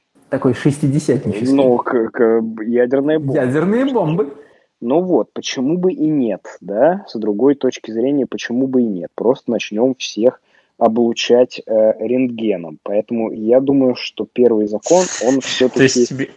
менее программный, он все-таки более про то, что так, ребят, короче, начинаем думать, как из людей делать э, X-генов. Потому что чем Тоже больше... облучать рентгеном. Нет, давайте просто... У нас же уже была карта мира с, э, неприз... с государствами, не признавшими Крако. Давайте просто бомбить все, что отмечено там. Да, давайте вам на этой же странице второй строчкой пишут... Э не убивать людей, но а вы все равно в первый... Нет, не надо Нет, подожди. Леша, Леша конкретно говорит, что нерукопожатные страны надо просто бомбардировать. То есть во второй строчке пишут Murder No Man, тогда мы в первый увидим, что как можно больше людей убить. Мы их не убиваем, а, мы их делаем... А слушай, боеголовки не убивают. Тебе же Магнета сказал, вопрос того, является ли убийством убийство на войне, этически сложный, и сейчас мы его разбирать не будем но он это сказал относительно другого момента.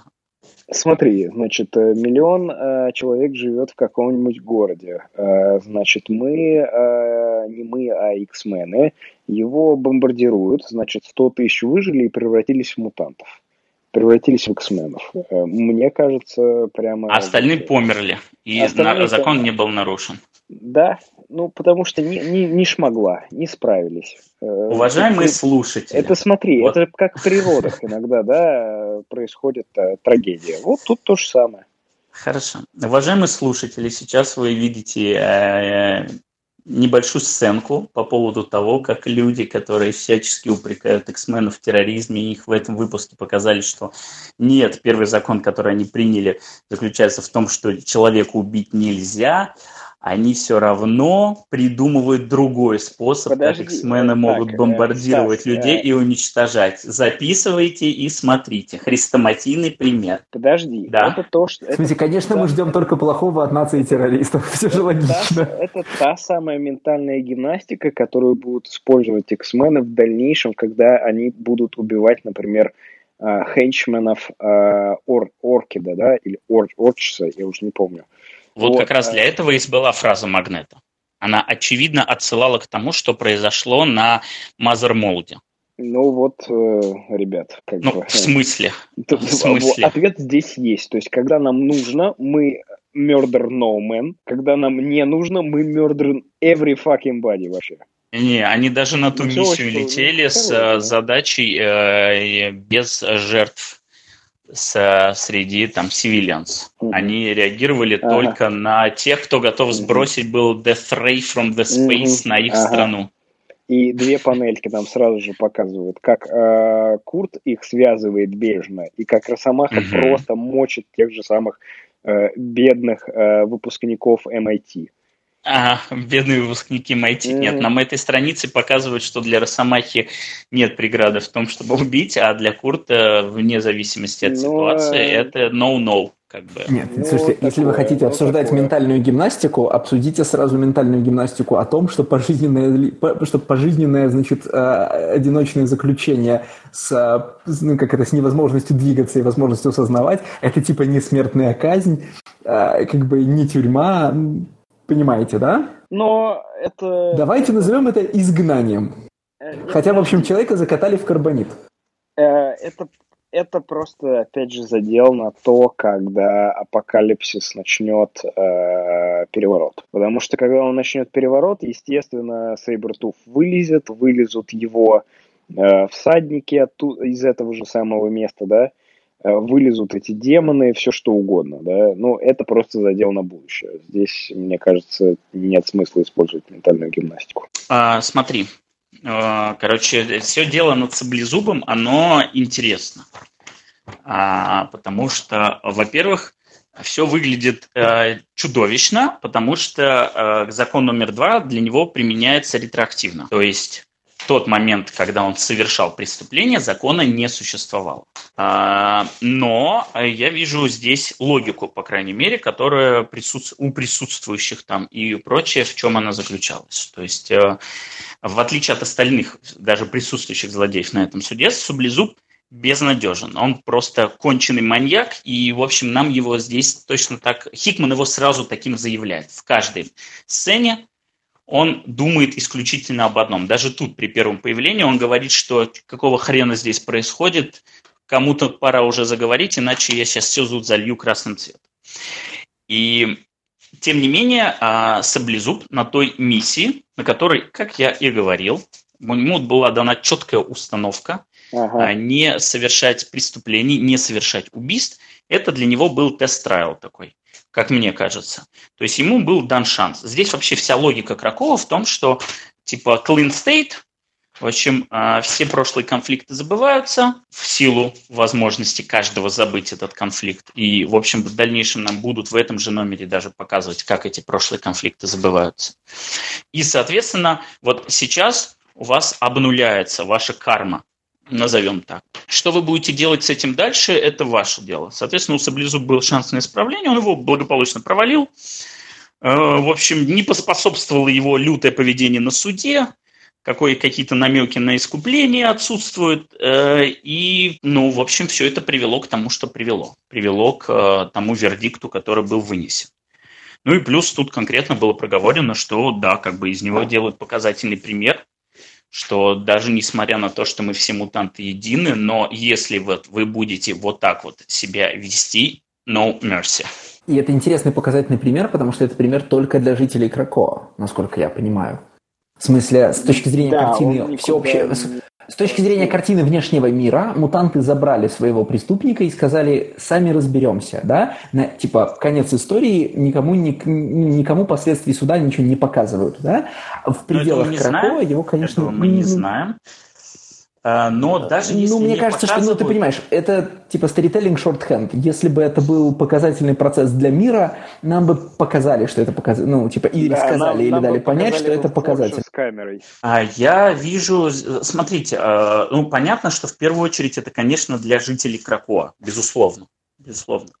Но тот факт, что Саблезубый Э, это прям большая угроза имиджу Кракоа и к тому, что если дать ему вот сейчас, после принятия закона, не, дай бог, еще один шанс, он, конечно, нахрен все вынесет, потому что для всего мира это будет уже выглядеть так, что убийцу тут же отпустили, и тут же он продолжил совершать убийство. Для всего остального мира это будет выглядеть так. Он совершил убийство, его забрали, больше мы его не видим. Все, как бы проблем solved. Слушай, ну как бы, почему именно Саблезубый здесь э, как э, был персонаж? Мне кажется, среди тех злодеев, которые при, пришли на Кракова, ну... Не, Саблезубый, есть... он реально самый такой прям ну, типа, ты мне Саб... хочешь сказать, Безнадежный. что... Саблезуб здесь нужен... Нет, э, Саблезуб здесь нужен вот с какой целью.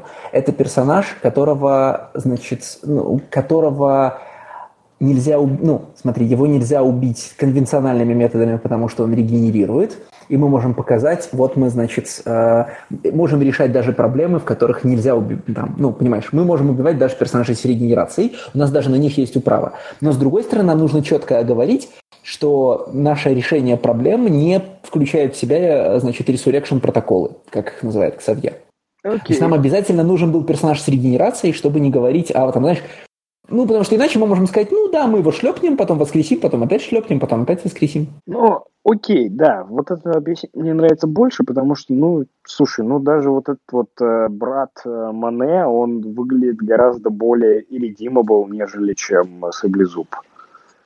Ну, потому ну, что Саблезуб только что у нас с 15 года, между прочим, был экспер Самаха и был хорошим. Моя да фантазия все, о том, это, как... Это все э, забили благополучно. Моя фантазия о том, как на острове собирается толпа людей, которые харасят Джину Грей, значит, с четырех полюсов, развивается до следующего. А, апокалипсис затронул позицию, которая мне раньше не приходила в голову. А, теперь же каждый день на острове Кракоа может происходить увлекательное убивание кого хочешь, кем хочешь, все равно воскресят. Э, мне кажется, что у ну, Гарта Энниса, да. у какого-нибудь Гарта Энниса обязательно был комикс на эту тему. Блин, ну, да. Типа, да, это очень круто. X-Men, типа, Кракоа, из, значит, знаешь, K is for crossed. Бра. Ну да, Гартеннис, Здесь... конечно, с этой штукой будет просто иметь field day, если бы он писал бойс прямо сейчас. Потому что его версия X-менов, она просто про педофилию. А и, в общем-то, больше Слушай, не Гартеннис, к сожалению, сдался. Мы не будем это обсуждать подробно. Я все хочу про это написать в а, Патреоне. А, ну, Гарте... Последний комикс Гартениса просто вот это Walk Through Hell, да? Да, он вообще ни о чем. Все, ну, все, ребята, ребята, да, да, да. вы ушли, ушли. Я для фанатов хотел проговорить исключительно, что забавно, как а, во время вынесения приговора даже Синистер и Мистик не моргнули бровью, избавились от саблезуба. Один бывший босс, а второй бывший lover на протяжении длительного периода времени. Да священник а, но... тоже как-то не возражает, come on.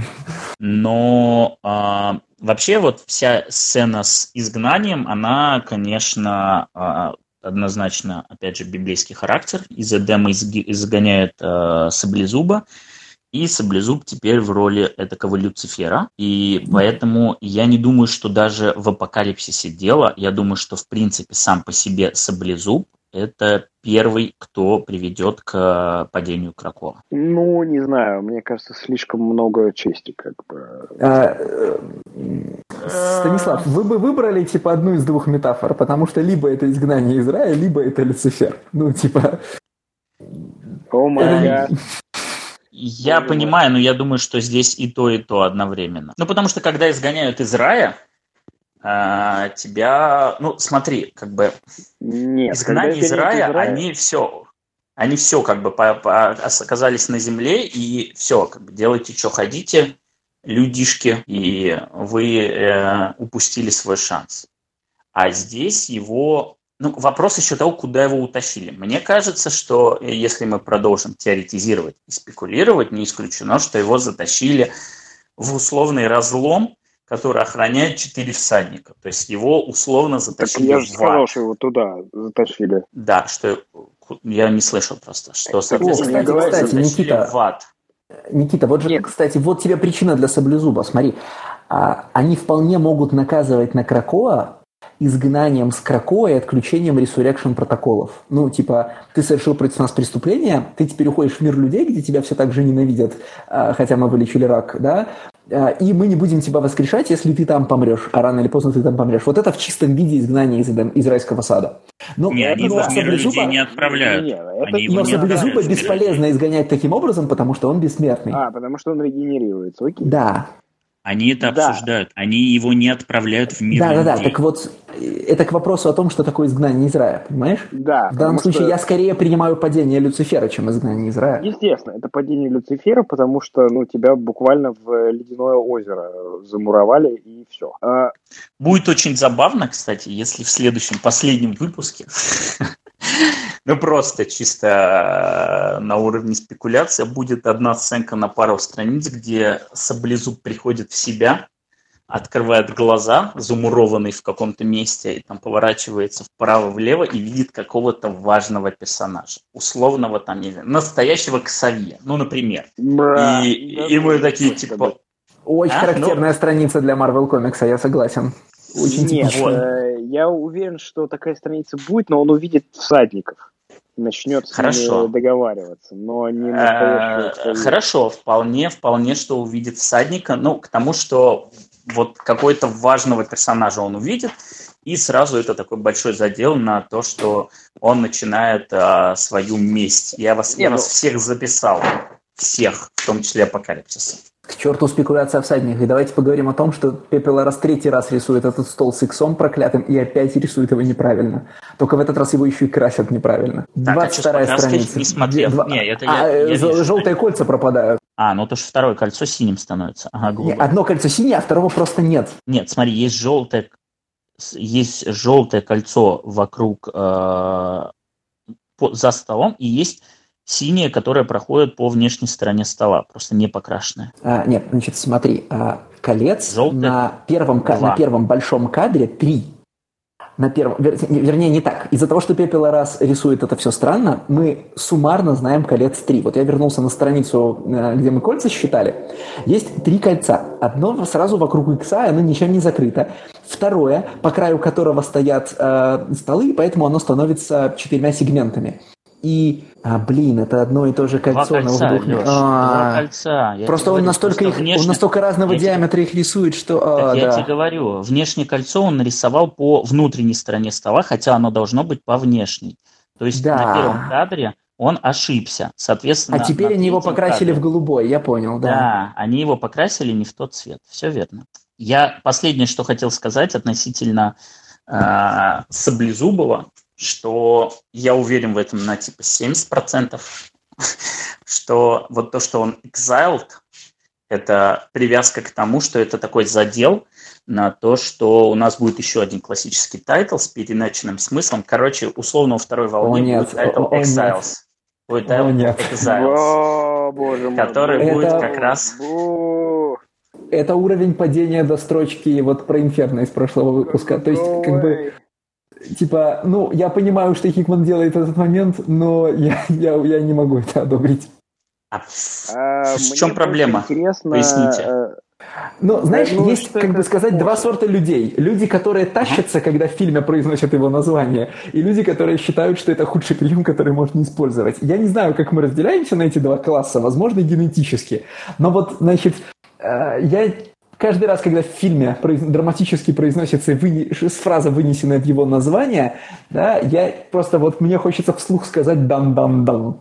И так, вот здесь то же самое, да? Леш, Леш, я сейчас смотрел «Метод» на Netflix, и в первые же 30 минут э, актер популярный, очень российский Петров... Хабенский. Говорит, нет, Петров? Петров, ага. именно Петров. Он лежит, значит, с главной героиней в кровати после, э, значит, э, ночи любви и такой, и рассказывает ей про Хабенского. То есть они рассказ про Хабенского используют как, буквально как петинг, да. Он ей рассказывает про Хабенского и такой, есть у него пауза, метод, и, и реально идет дан-дан. Следующий же дан-дан идет, то есть прям буквально у, барабанные удары идут. И ты такой, блин, а сериал называется «Метод». Нет, я в данном виде, э, я в данном случае просто вижу продолжение логики, которая была за, перв... за тайтлом первой волны. Логика была в том, что они брали названия классических серий про X-менов и меняли их смысл. И судя по тому, как они использовали вот в первой волне названия, эти названия все, как сказал бы Никита, литеральные. То есть Fallen Angels – это у нас буквально Fallen Angels. Ну, выгнали, Mutants, это выгнали у нас... как раз из, э, из Эдема на Но их не выгнали, их не выгнали, но, опять же, они незваные гости на этом празднике, мы это обсуждали в прошлый раз. New Mutants – это не к ком- команде New Mutants, а когда мы говорим про Хитмана, он конкретно А это буквально премия. Что, что, что будет он, происходить да. в этом комиксе? Будут появляться да. новые мутанты? Все верно, все верно. Соответственно, и здесь комикс будет называться Exiles – и в данном случае речь будет идти о тех, кто exiled. Стас, Это ты помнишь, да, что я не слежу иметь... за солиситами? Скажи мне, а уже заявлена серия о мутантах, там, скажем, вот, о там, мутантах с, с, с Кейблом или Бишопом, которые носят большую пушку, и у этой пушки десятый калибр? Нет. Oh. И серия, Нет, конечно, называется Экскалибр. Экскалибр не может называться, потому что есть Экскалибур. Смотри, к сожалению. А, почему? а уже есть серия Экскалибур заново? Да, Конечно. есть.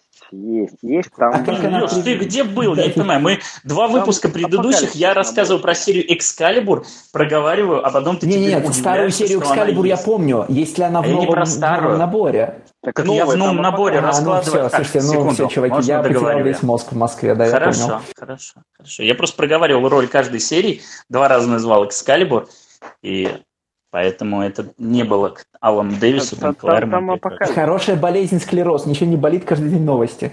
У меня вопрос про новые серии.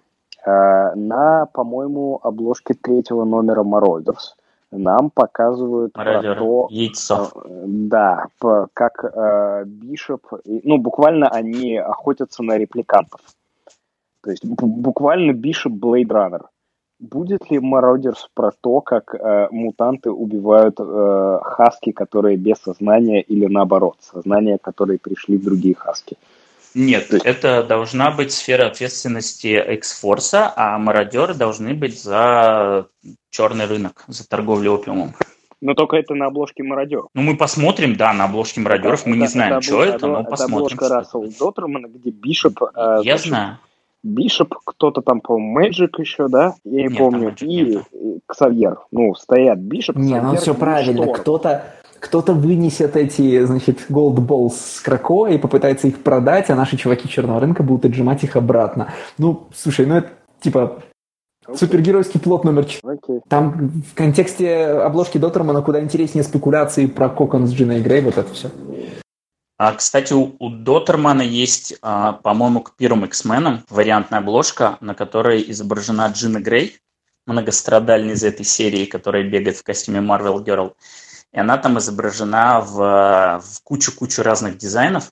И он там говорил, что типа это один из его любимых персонажей, и что он прям душу вложил в эту обложку, где там прорисовал каждый э, разный самый э, дизайны. Там есть из Ultimate X-Men, есть из Age of Apocalypse, есть из кучу-кучу альтернативных каких-то таймлайнов из разных эпох. Короче, он там конкретно заморочился, и там этих костюмов типа 15-20 штук. Забавно. Никита, переходим к празднованию. Мы не можем перейти к празднованию, вспомнил почему. Потому что ты сегодня э, прислал нам в чат совершенно криповую а, страницу. Точно, и точно. Я хочу, я, я хочу объяснение к этой криповой странице. Хорошо, я э, Потому что это же, это же Эмма, Эмма Фрост в той же позе, в которой она сидит на суде, правильно? Все так это верно. Игоря да. Кордея. Да господи, дай мне это сказать-то, я вам скинул, чтобы у вас был контекст. Ты все верно. Э, просто сбился момент, когда я хотел про это рассказать, когда э, нам показали эти позы, но из-за того, что мы сбились на обсуждение, вылетел из головы. Да, Эмма Фрост, э, Вообще, Пепел Арас в этой серии очень любит референсить. И он, в общем-то, у себя в Твиттере потом это активно выкладывает. А, там, то он э, Тинтина референснул, то он типа там Циклопа убили, и он в той же позе, что и Джина Грей в Dark Phoenix Saga, то вот ту штуку, которую я в прошлый раз увидел по поводу зеркальности сцен Циклопа и Ксаве.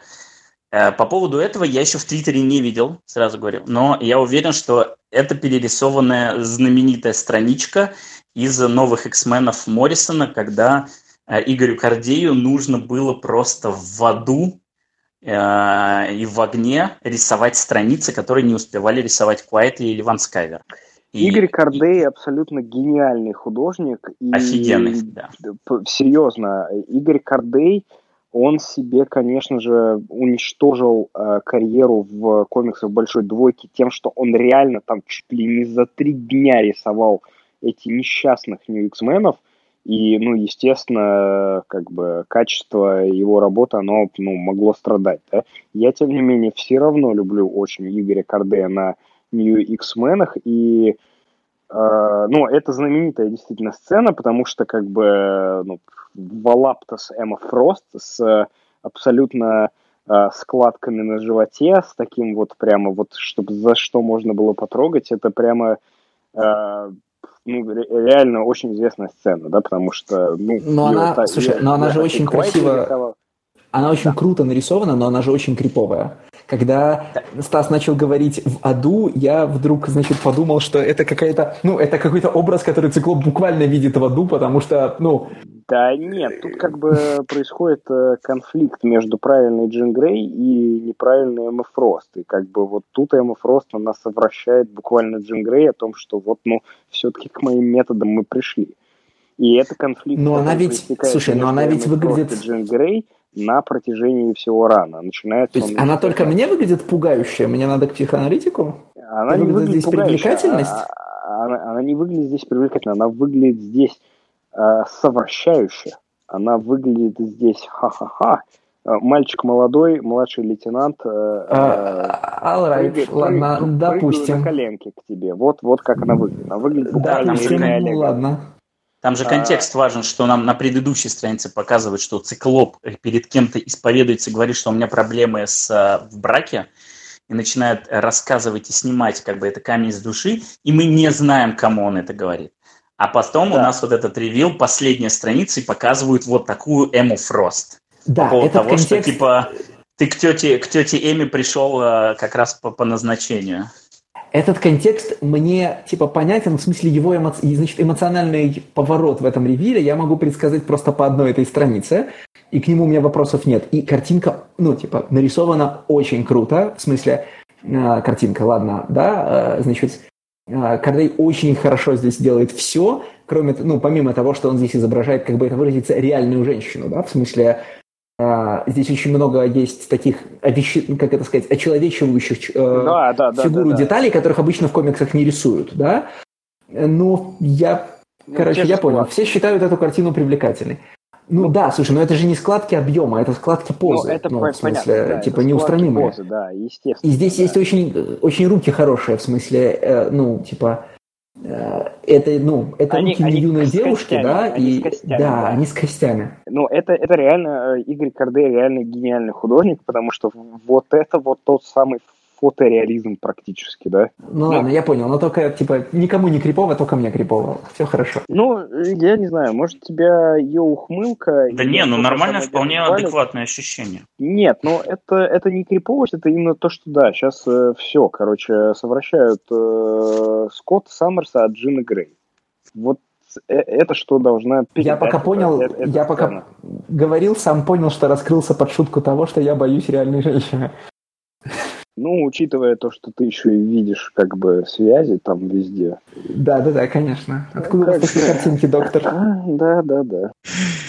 Так, Никита, теперь ну, ты очень хотел перейти к празднованию. Чуть можно шуточкой добавить. Конечно, переходим к переходим к оргии, что такого наверное, не было. Так, ну, а, быстренько, чисто для фанатов я проговорю, что э, здесь, в общем-то, кучу фан-сервиса. Э, очень много старых персонажей, каких-то воссоединений персонажей. Там на первой панели нам пятерку показывают, которые, в общем, главные звезды на этом острове. Потом Банши Сирин, к ним мы вернемся. А, тизер такой. Вот, потом клевое комбинирование сил Терезы и Дазлер. А, потом а, важно то, что мы поднимали вопрос, Уоррен все-таки в образе Архангела, и мы говорили о том, что он может принимать образ Архангела. Э, вопрос, как это функционирует, не совсем ясно, потому что все-таки образ Архангела – это конкретные метаморфозы, которые были сделаны с телом. И они по логике не должны быть заложены в ДНК. Но этой серии, как делают Адаманти и Росомахи. Может, объяснят, а может быть, нет. А я хотел бы обратить внимание на супер криповейшую э, панельку с Экзодусом, которая рассказывает деткам. Она сама по себе офигенная, он рассказывает им сказки. И в заднем сверху справа ебовейший криповый синистер. Просто за деревом стоит. Это и... просто, это, это, это супер жесть вообще. Это, это просто... Ну, это реально, ну, типа, вы оставляете с этими двумя людьми своих детей, Нет, это, подожди. Это реально, К Экзодусу это, вопросов нету. Экзодус вообще вот из этих злых, он, скажем так, наиболее благородный и принципиальный.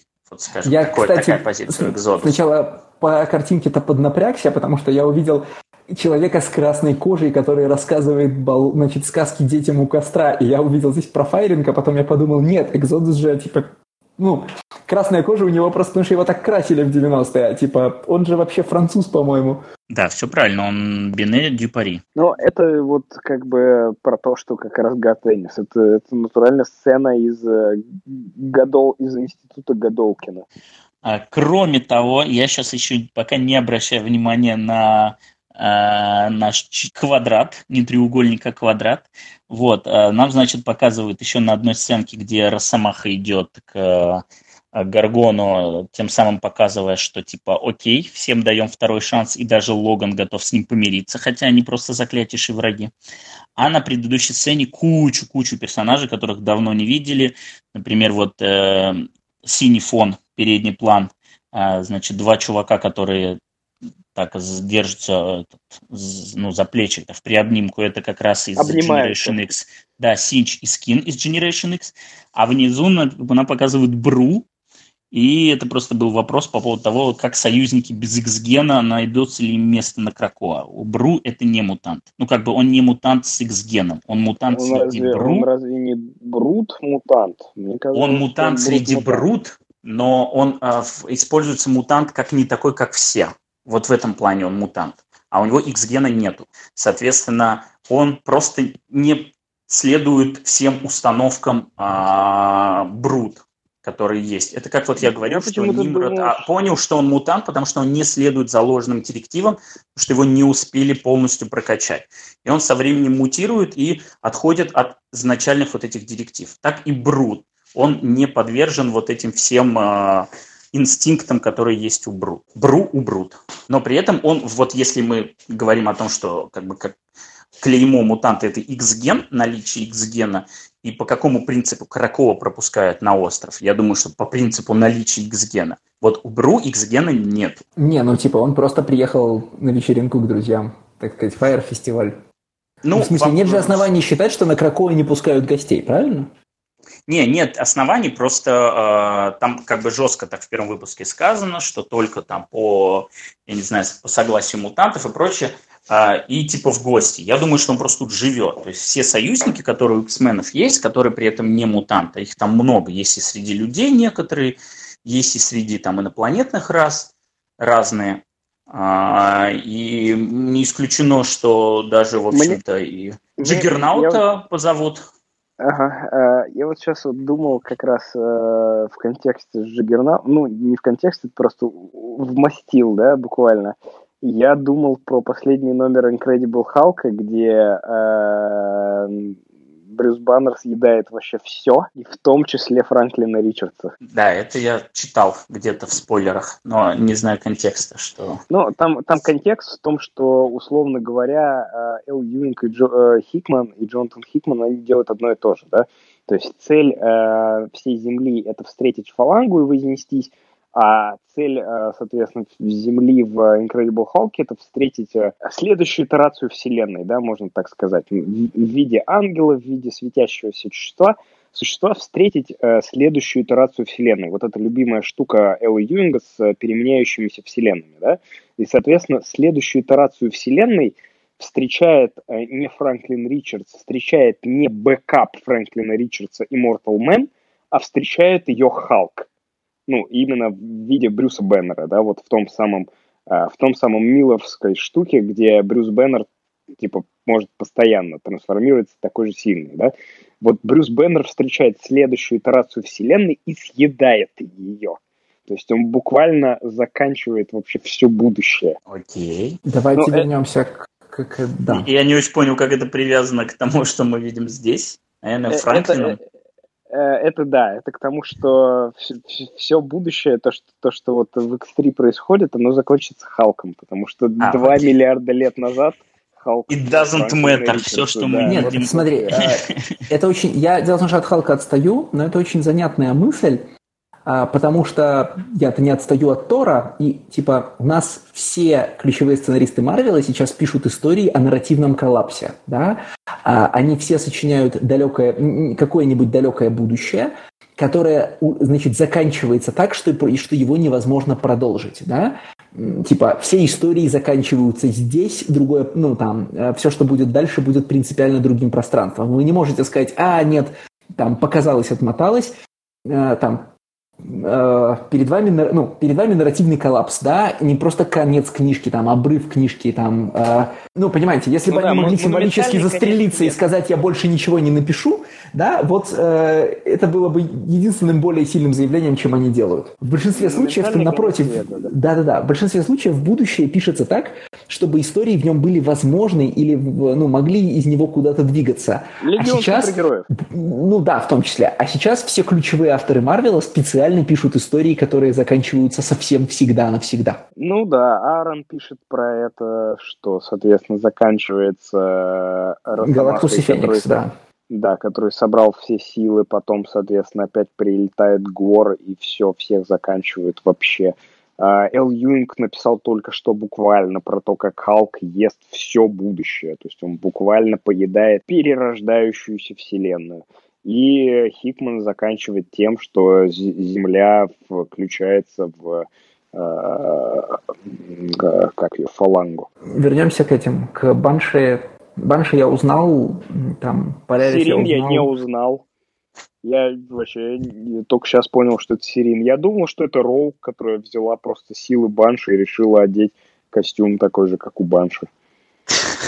Я был в этом... Ларас опять всех женщин рисовал одинаково.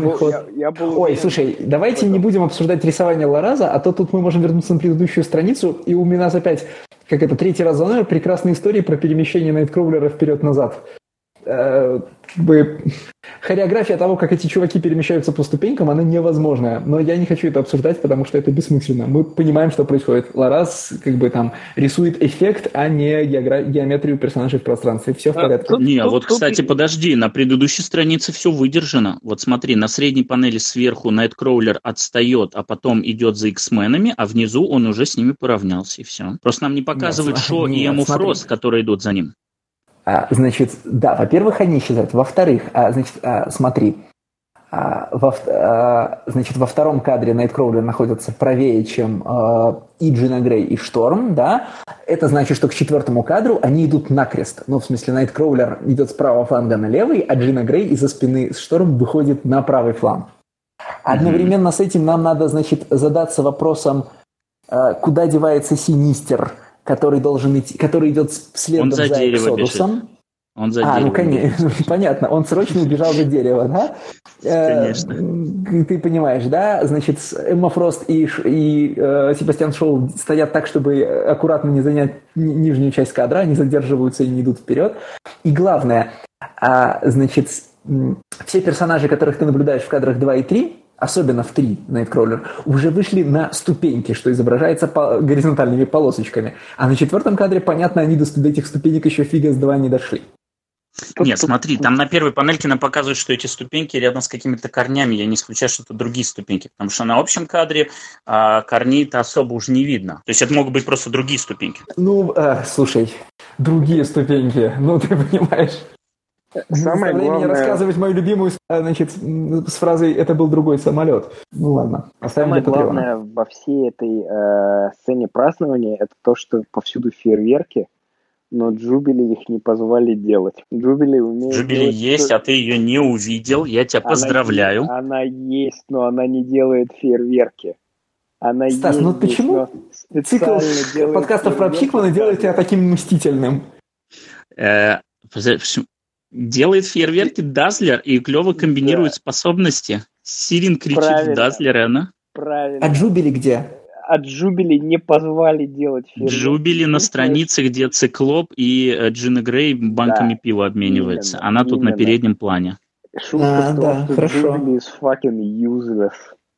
Джубили is useless. Единственное хорошее дело, которое она умеет делать, это фейерверки. И даже и это дело ее не позвали делать. Джубили is useless. Она, не дел... она делает фейерверки, но их не по... ее не позвали в качестве main э, фаерворкера. That was the joke, Стас. Я, естественно, заметил Джубили. Ладно. Зато все... Мне нравится. Естественно, заметил Джубили. Никита, который э, Сирин принял за роук, но, может быть, это тоже была джоук, ни разу не может натолкнуть меня на то, что он не заметил Джубили, которая даже где-то, даже Леша ее не заметил, потому что она скрыта от нас. То есть она на переднем плане, замазана фиолетовым цветом и не сразу бросается в глаза. Ну, Окей. как я могу в своей жизни а, я чувствую, что... Джима Ли? Я ну, чувствую, вот что этот подкаст должен закончиться разводом. Ну, то есть, в смысле, уровень шпилек, которые мы стали отпускать друг другу, ну, то есть Хикман не, не ну, нормально. Вашим, вашим разводом с X-менами Хикмана, в общем, это вполне ожидаемое. Мы к Разве ты не хочешь, чтобы мы продолжали читать про X-менов? Да нет, читайте мне, в общем. В данном случае э, для меня э, и для моего читательского опыта или, я не знаю, еще для чего-то не убавится, не прибавится, потому что ну, типа, мы больше не будем же это обсуждать по странично, по выпускам, поэтому... Ну, да, в какой-то момент... Ну, как бы тот факт, что ты читаешь Аквамена, а я читаю X-менов, он нам друг другу никак не мешает, поэтому up to you. Но главное, ну, в общем... И то, вы, и то, вы... конечно же, преступление против человечества. Безусловно, безусловно. А главное, это же у нас а, все эти сценочки и эти трое, а потом эти трое. Вы мне вот просто не верили, не верили. А я вот жду во второй волне анонс комикса Sexman, например, а будет отлично. Вот это сейчас неожиданно было. Сейчас такие cricket sounds. Э, Ладно, не хотите, я тогда вам расскажу cool story про X-менов. Раз вот она где. Ни на что не намекает. Да, ни на что не толкает. Значит, а, я говорил, запомните, Банши и Сирин на самом деле cool story-то заканчивается потихонечку, поэтому приходится выдумывать их. Но, тем не менее, здесь есть повод. Банши и Сирин за очень длительный промежуток времени встретились на одной панели а, со времен любимого комикса Никиты Deadly Genesis. Но тут есть одна интересная идея и история. Значит, вообще Банши а, достаточно многострадальный X-Men, которого все время хотели то переделать, то убрать, то еще что-то с ним происходило. И сейчас расскажу условно в четырех частях, что с ним происходило. Значит, а, может, немногие знают, потому что то, что происходило до Giant Size, X-Men, а, или, скажем так, до Нила Адамса, но после Кирби и ли это вообще темный лес для многих, но, короче, Банши стал первым All New, All Different X-Men, который появился в комиксах. Это произошло еще в, там, в X-Men, что-то там 20 какой-то номер, Роя Томаса, и он уже тогда хотел создавать интернациональных мутантов. Это была его идея. Но интересно тут вот что. Банши изначально задумывался женщиной, потому что ну, потому что он инспирированный Банши, которая в мифологии женщина, женского пола. Однако э, Стэн Ли был против, он тогда был как и редактор, и, соответственно, через его контроль проходили все эти идеи. И он считал, что это будет не очень, что 5 X-менов сражаются с суперзлодейкой, э, выводы делайте сами. В итоге у Роя Томаса просто было желание в том числе сделать такого взрослого и, я не знаю, как по-русски это сказать, но, назовем так, лепреконового персонажа, буквально так он его называл, а, перевесило полгероя, о чем он потом очень сильно сожалел. И решил, что, в общем, это была одна из его больших ошибок, что он отказался сделать Банши женщиной. Это была первая часть. Часть вторая. Когда Лин Уайн а, планировал уже X-менов, и он добавил Банши в ростер All New, All Different, он его решил практически сразу омолодить. А, потому что, ну, типа там по первоначальным комиксам ему было что-то типа поздние 30-е, то есть там типа 38-39, и он попросил спустить их до там условных дв... поздних 20-х. Основной причиной было э, желание дистанцировать его по возрасту от Ксавье, потому что Ксавье, будучи ментором, должен был быть прилично старше остальных. А, соответственно, Банши при изначальном э, введении был к Савье ближе, чем к остальным X-менам. Но вообще, на самом деле, Уайну Банши нравился исключительно из ирландского акцента, который ему нравилось писать. Вот это прям весь его интерес в персонаже. К слову, его лепреконовость а, при, изнач... при первоначальном введении у него были уши странной формы, нос с такой пуговкой, их, он тоже претерпел изменения, а, потому что хотели убрать комичность персонажа и считали, что она в том числе в этом проявляется. И Дэйв Кокрум, один из лучших просто дизайнеров в истории супергеройских комиксов, прекрасно справился и предложил промежуточный вариант. Скажем так, что-то оставил какие-то узнаваемые элементы, но просто их э, приглушил. Идем часть третья. Вообще Кокруму Банши очень нравился, потому что э, буквально он там в каком-то интервью говорил, что рисуя один выпуск, рисуя одну панель, он в этот момент понял, что у Банши у единственного было normal face, он говорит, то есть обычное лицо во всей команде. И для него это был прям отдушина, big relief, да, что вот он может нарисовать обычное лицо.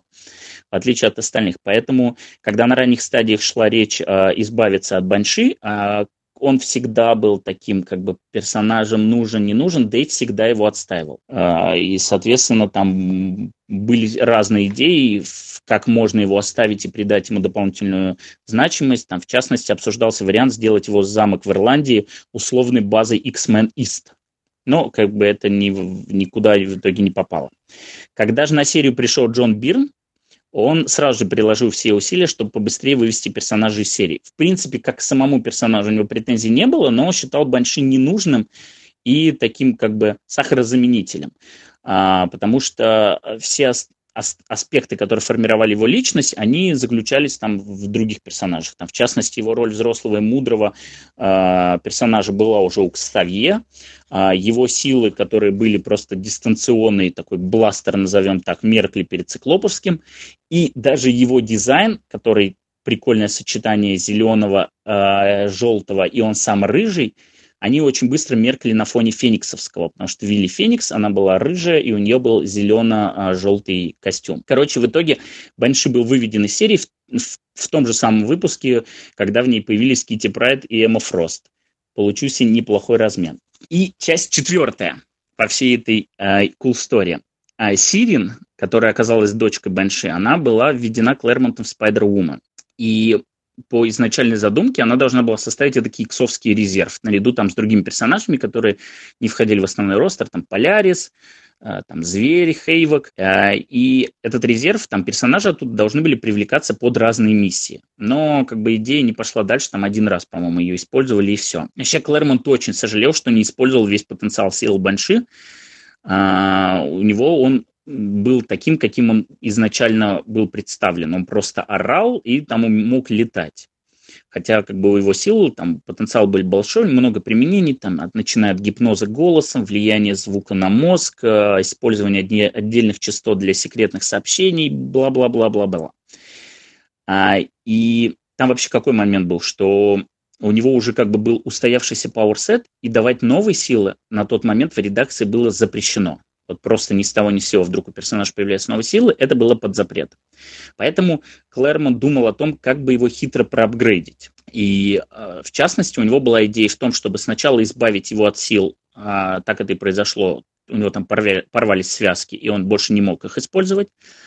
А потом, ну, это была такая черновая задумка, но я ее проговорю, потому что она очень забавная.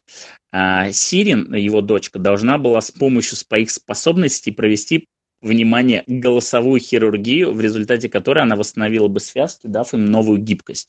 И это бы уже дало возможность Банши как бы иначе и многоплановее использовать свои силы. Но в итоге этот план не был никак реализован, а, и когда Банши уже вернулся там спустя типа сотню выпусков, его силы вернулись в результате естественного восстановления связок. Самое забавное в конечном итоге, что когда Банши погиб а, в любимом комиксе Никиты Deadly Genesis, Сразу после него его дочка Тереза, она поменяла свою боевую кличку и назвалась в честь отца и стала Банши. И так, спустя много-много лет, так называемая ошибка Роя Томаса относительно пола героя была исправлена. А Никита ее все равно не узнает. Все X-мены на одно лицо. Вообще про Терезу, кстати, отдельная забавная история происхождения. Сейчас э, будут э, легкие флешбеки к Origin Polaris, потому что все достаточно э, запутано и, в общем, пожалуйста, остановите этот поезд. Тем не менее, Шон Кэссиди, то есть Банши, он работал на Интерпол. И, в общем, он такой прям, типа, был крутой агент и прочее, и очень долго отсутствовал дома, вот на миссиях там и прочее, прочее. И там получилась такая штука, что его жена а, не просто, он, короче, не знал, что она беременна, а она успела в его отсутствии даже родить ребенка, но, внимание, потом она погибла во время бомбардировки ирландских террористов. То есть был какой-то теракт, и, соответственно, она погибла. Значит, а, его кузен Шона, э, это Блэк Том Кэссиди, он взял к себе, а, соответственно, его дочку, и э, решил, пока Шон не вернется, ее как бы воспитывать. Когда Шон вернулся и узнал, что его э, жена мертва, он был как бы очень сильно потрясен, и прежде чем Том ему мог нормально объяснить, чувак, вообще-то у тебя дочка, как бы о существовании которой ты не знаешь, он э, на него как бы набросился там со всеми, что типа ты, сволочь, не смог защитить там мою жену, пока я отсутствовал. Типа это единственное, о чем я тебя просил. И типа он в гневе ушел оттуда, и Блэк Том решил, что типа, ах ты, сука, раз так ты со мной поступил, то я тебе даже не сообщу о том, что у тебя есть дочка, и что я ее буду сам растить, и хрен бы тебе там. И, соответственно, э, изначально как бы Банши, она появилась как преступница, потому что она была сообщницей Блэка Тома Кэссиди и Джаггернаута. И он, соответственно, ее э, таким образом воспитывал, и она должна была... Ну, короче, она появилась как раз в комиксе Spider-Woman, э, как раз как злодейка. Все закончилось тем, что Блэка Тома посадили, и, в общем, уже в тюрьме он, э, короче, решил рассказать обо всем, там типа рассказал Шону, объяснил, что он во всем виноват, короче, покаялся. И так Тереза из комикса Spider-Woman оказалась в X-менах и уже там в дальнейшем продолжила свое существование. Никита уже даже не комментирует. Он настолько устал от cool story. Никита, ну что ж такое? Так настолько тебе тяжело, да? Очень слабая. Слабая, да. Ну, Нет, просто мы уже есть. проделали, мы проделали большой путь, устали к его финалу, понимаешь? Да. Мы как тот апокалипсис, который сидит в стороне один и смотрит на общий праздник. По крайней мере, он не прячется за деревом и не наблюдает за детишками, как супер криповый синистер. Ладно, все заканчивается да, он, картой. Супер, он также крипово наблюдает на, за Эриком и Ксавье, которые стоят на скале. Yes. А, ладно, а, все заканчивается обновленной картой Кракоа. Оказывается, что есть второй остров. А, кстати, я что вам забыл сказать? Короче, на той странице, на которой нам показывают три закона, там внизу есть приписка, что э, не просто Кракоа, а Арако. То есть она тоже там используется. И э, тем самым я думаю, что... Ну, типа это законы не только Кракоа, но и законы Арака это еще больше наталкивает на мысль, что, соответственно, изгнание происходит на другой остров. Так, да, ну, возвращаемся. Причем мы знаем из карты? Мы из карты узнаем, что есть второй остров, они используют его как Danger Room, телепортируются на него, и на этом же острове находится Point. Да, тот э, самый, который вот. мы не могли расшифровать и не знали, где он находится. Да, значит, с тех пор, как э, я увидел, что Кракова ни к чему не прирастает на морском дне, а дрейфует опять, а у меня нет вопросов о том, почему бар Синистер находится прямо у его берегов. Ну, кто-нибудь кому-нибудь подгреб, не проблема. Э, yes. Слова «дикая охота» и «карусель» мне ничего не говорят, хотя меня, конечно, впечатляют.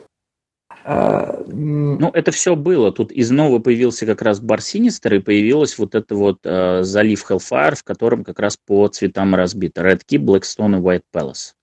Угу. Вот. Э, я не очень а понимаю... Так, а что такое дикая охота и карусель? Ну, только я в не словах. знаю. Не Понятно, знаю, не, я не знаю. Они просто есть в первом же выпуске, и э, я к тому, что это не какая-то новая информация, это все еще загадка. Ну, понятно, а, типа, а это вот все объекты, которые добавились с тех пор. Вот мы увидели, что они довезли Барси, типа, договорились с Синистером. С 13 вот выпуска это все новое добавилось. А с 13 номера все, что ниже, это новое. Я не понимаю совершенно, почему нам до сих пор 18 выпуск делают из него какую-то опять липовую интригу, при том, что уже в стартовой сцене этого номера нам показали эту подводную часть Кракоа. Нам типа намекают, что это все еще не No Place, что это а ты думаешь, что это а, нет, вот, нет, подожди. 18 – это не то, что нам показали на первой странице. Почему? На первой странице нам показали, что э, на первой странице нам показали, что No Place Moira находится с обратной стороны острова, снизу. Там э, тебе показывают, что вот есть надводная часть острова, подводная, да, а потом а показывают что-то, что находится, ну, да, на что мне посмотреть? Смотри, на первом кадре подводная часть, она э, кажется к нам чуть-чуть ближе, и Короче, я к чему говорю, что вот это 18 это не вся зона на No Place, это нам показана та зона, которая не покрывается самим островом, а то, что под самим островом есть еще кусок от этой 18 карта не исключает. Короче, я к тому, что вот в первой панели можно да, предположить, хорошо, что согласен. это как можно раз предположить, что это как раз оно. Но ты знаешь, когда ты начинаешь произносить фразу «я не понимаю, что за нелепая интрига и зачем это до сих пор держать», это вот примерно то, о чем, о чем мы эмоционировали в начале выпуска. Не, ну ты хотел же что услышать, как я, когда, как я критикую этот комикс, пожалуйста. Ага, ну окей, я понимаю, у каждого из нас своя точка кипения. У тебя полоска с дефисами, у меня лоб, не, лоб это, это не точка, это не точка кипения, просто недоумение легкое, потому что я не очень понимаю, зачем из этого делать какую-то интригу, но э, это лишь намекает на то, что, возможно, к этому вернуться в последнем выпуске. Потому что, К сожалению, у меня слишком загадка. много доброй воли с прошлого раза. Я все еще оверхайп на развязку, я жду, что мне покажут, в чем фокус. Окей. Слишком уж хорошо вчера все было в прошлый раз. Да. Никита, тебе здоровья, не хворай, скорее выздоравливай. Надеюсь, что последний выпуск даст тебе Мойру, объяснит, где она была, что с ней было, зачем это все было нужно. Мы будем надеяться. Ладно. Осталась одна неделя. Одна неделя. Все. Всем спасибо. Всем пока.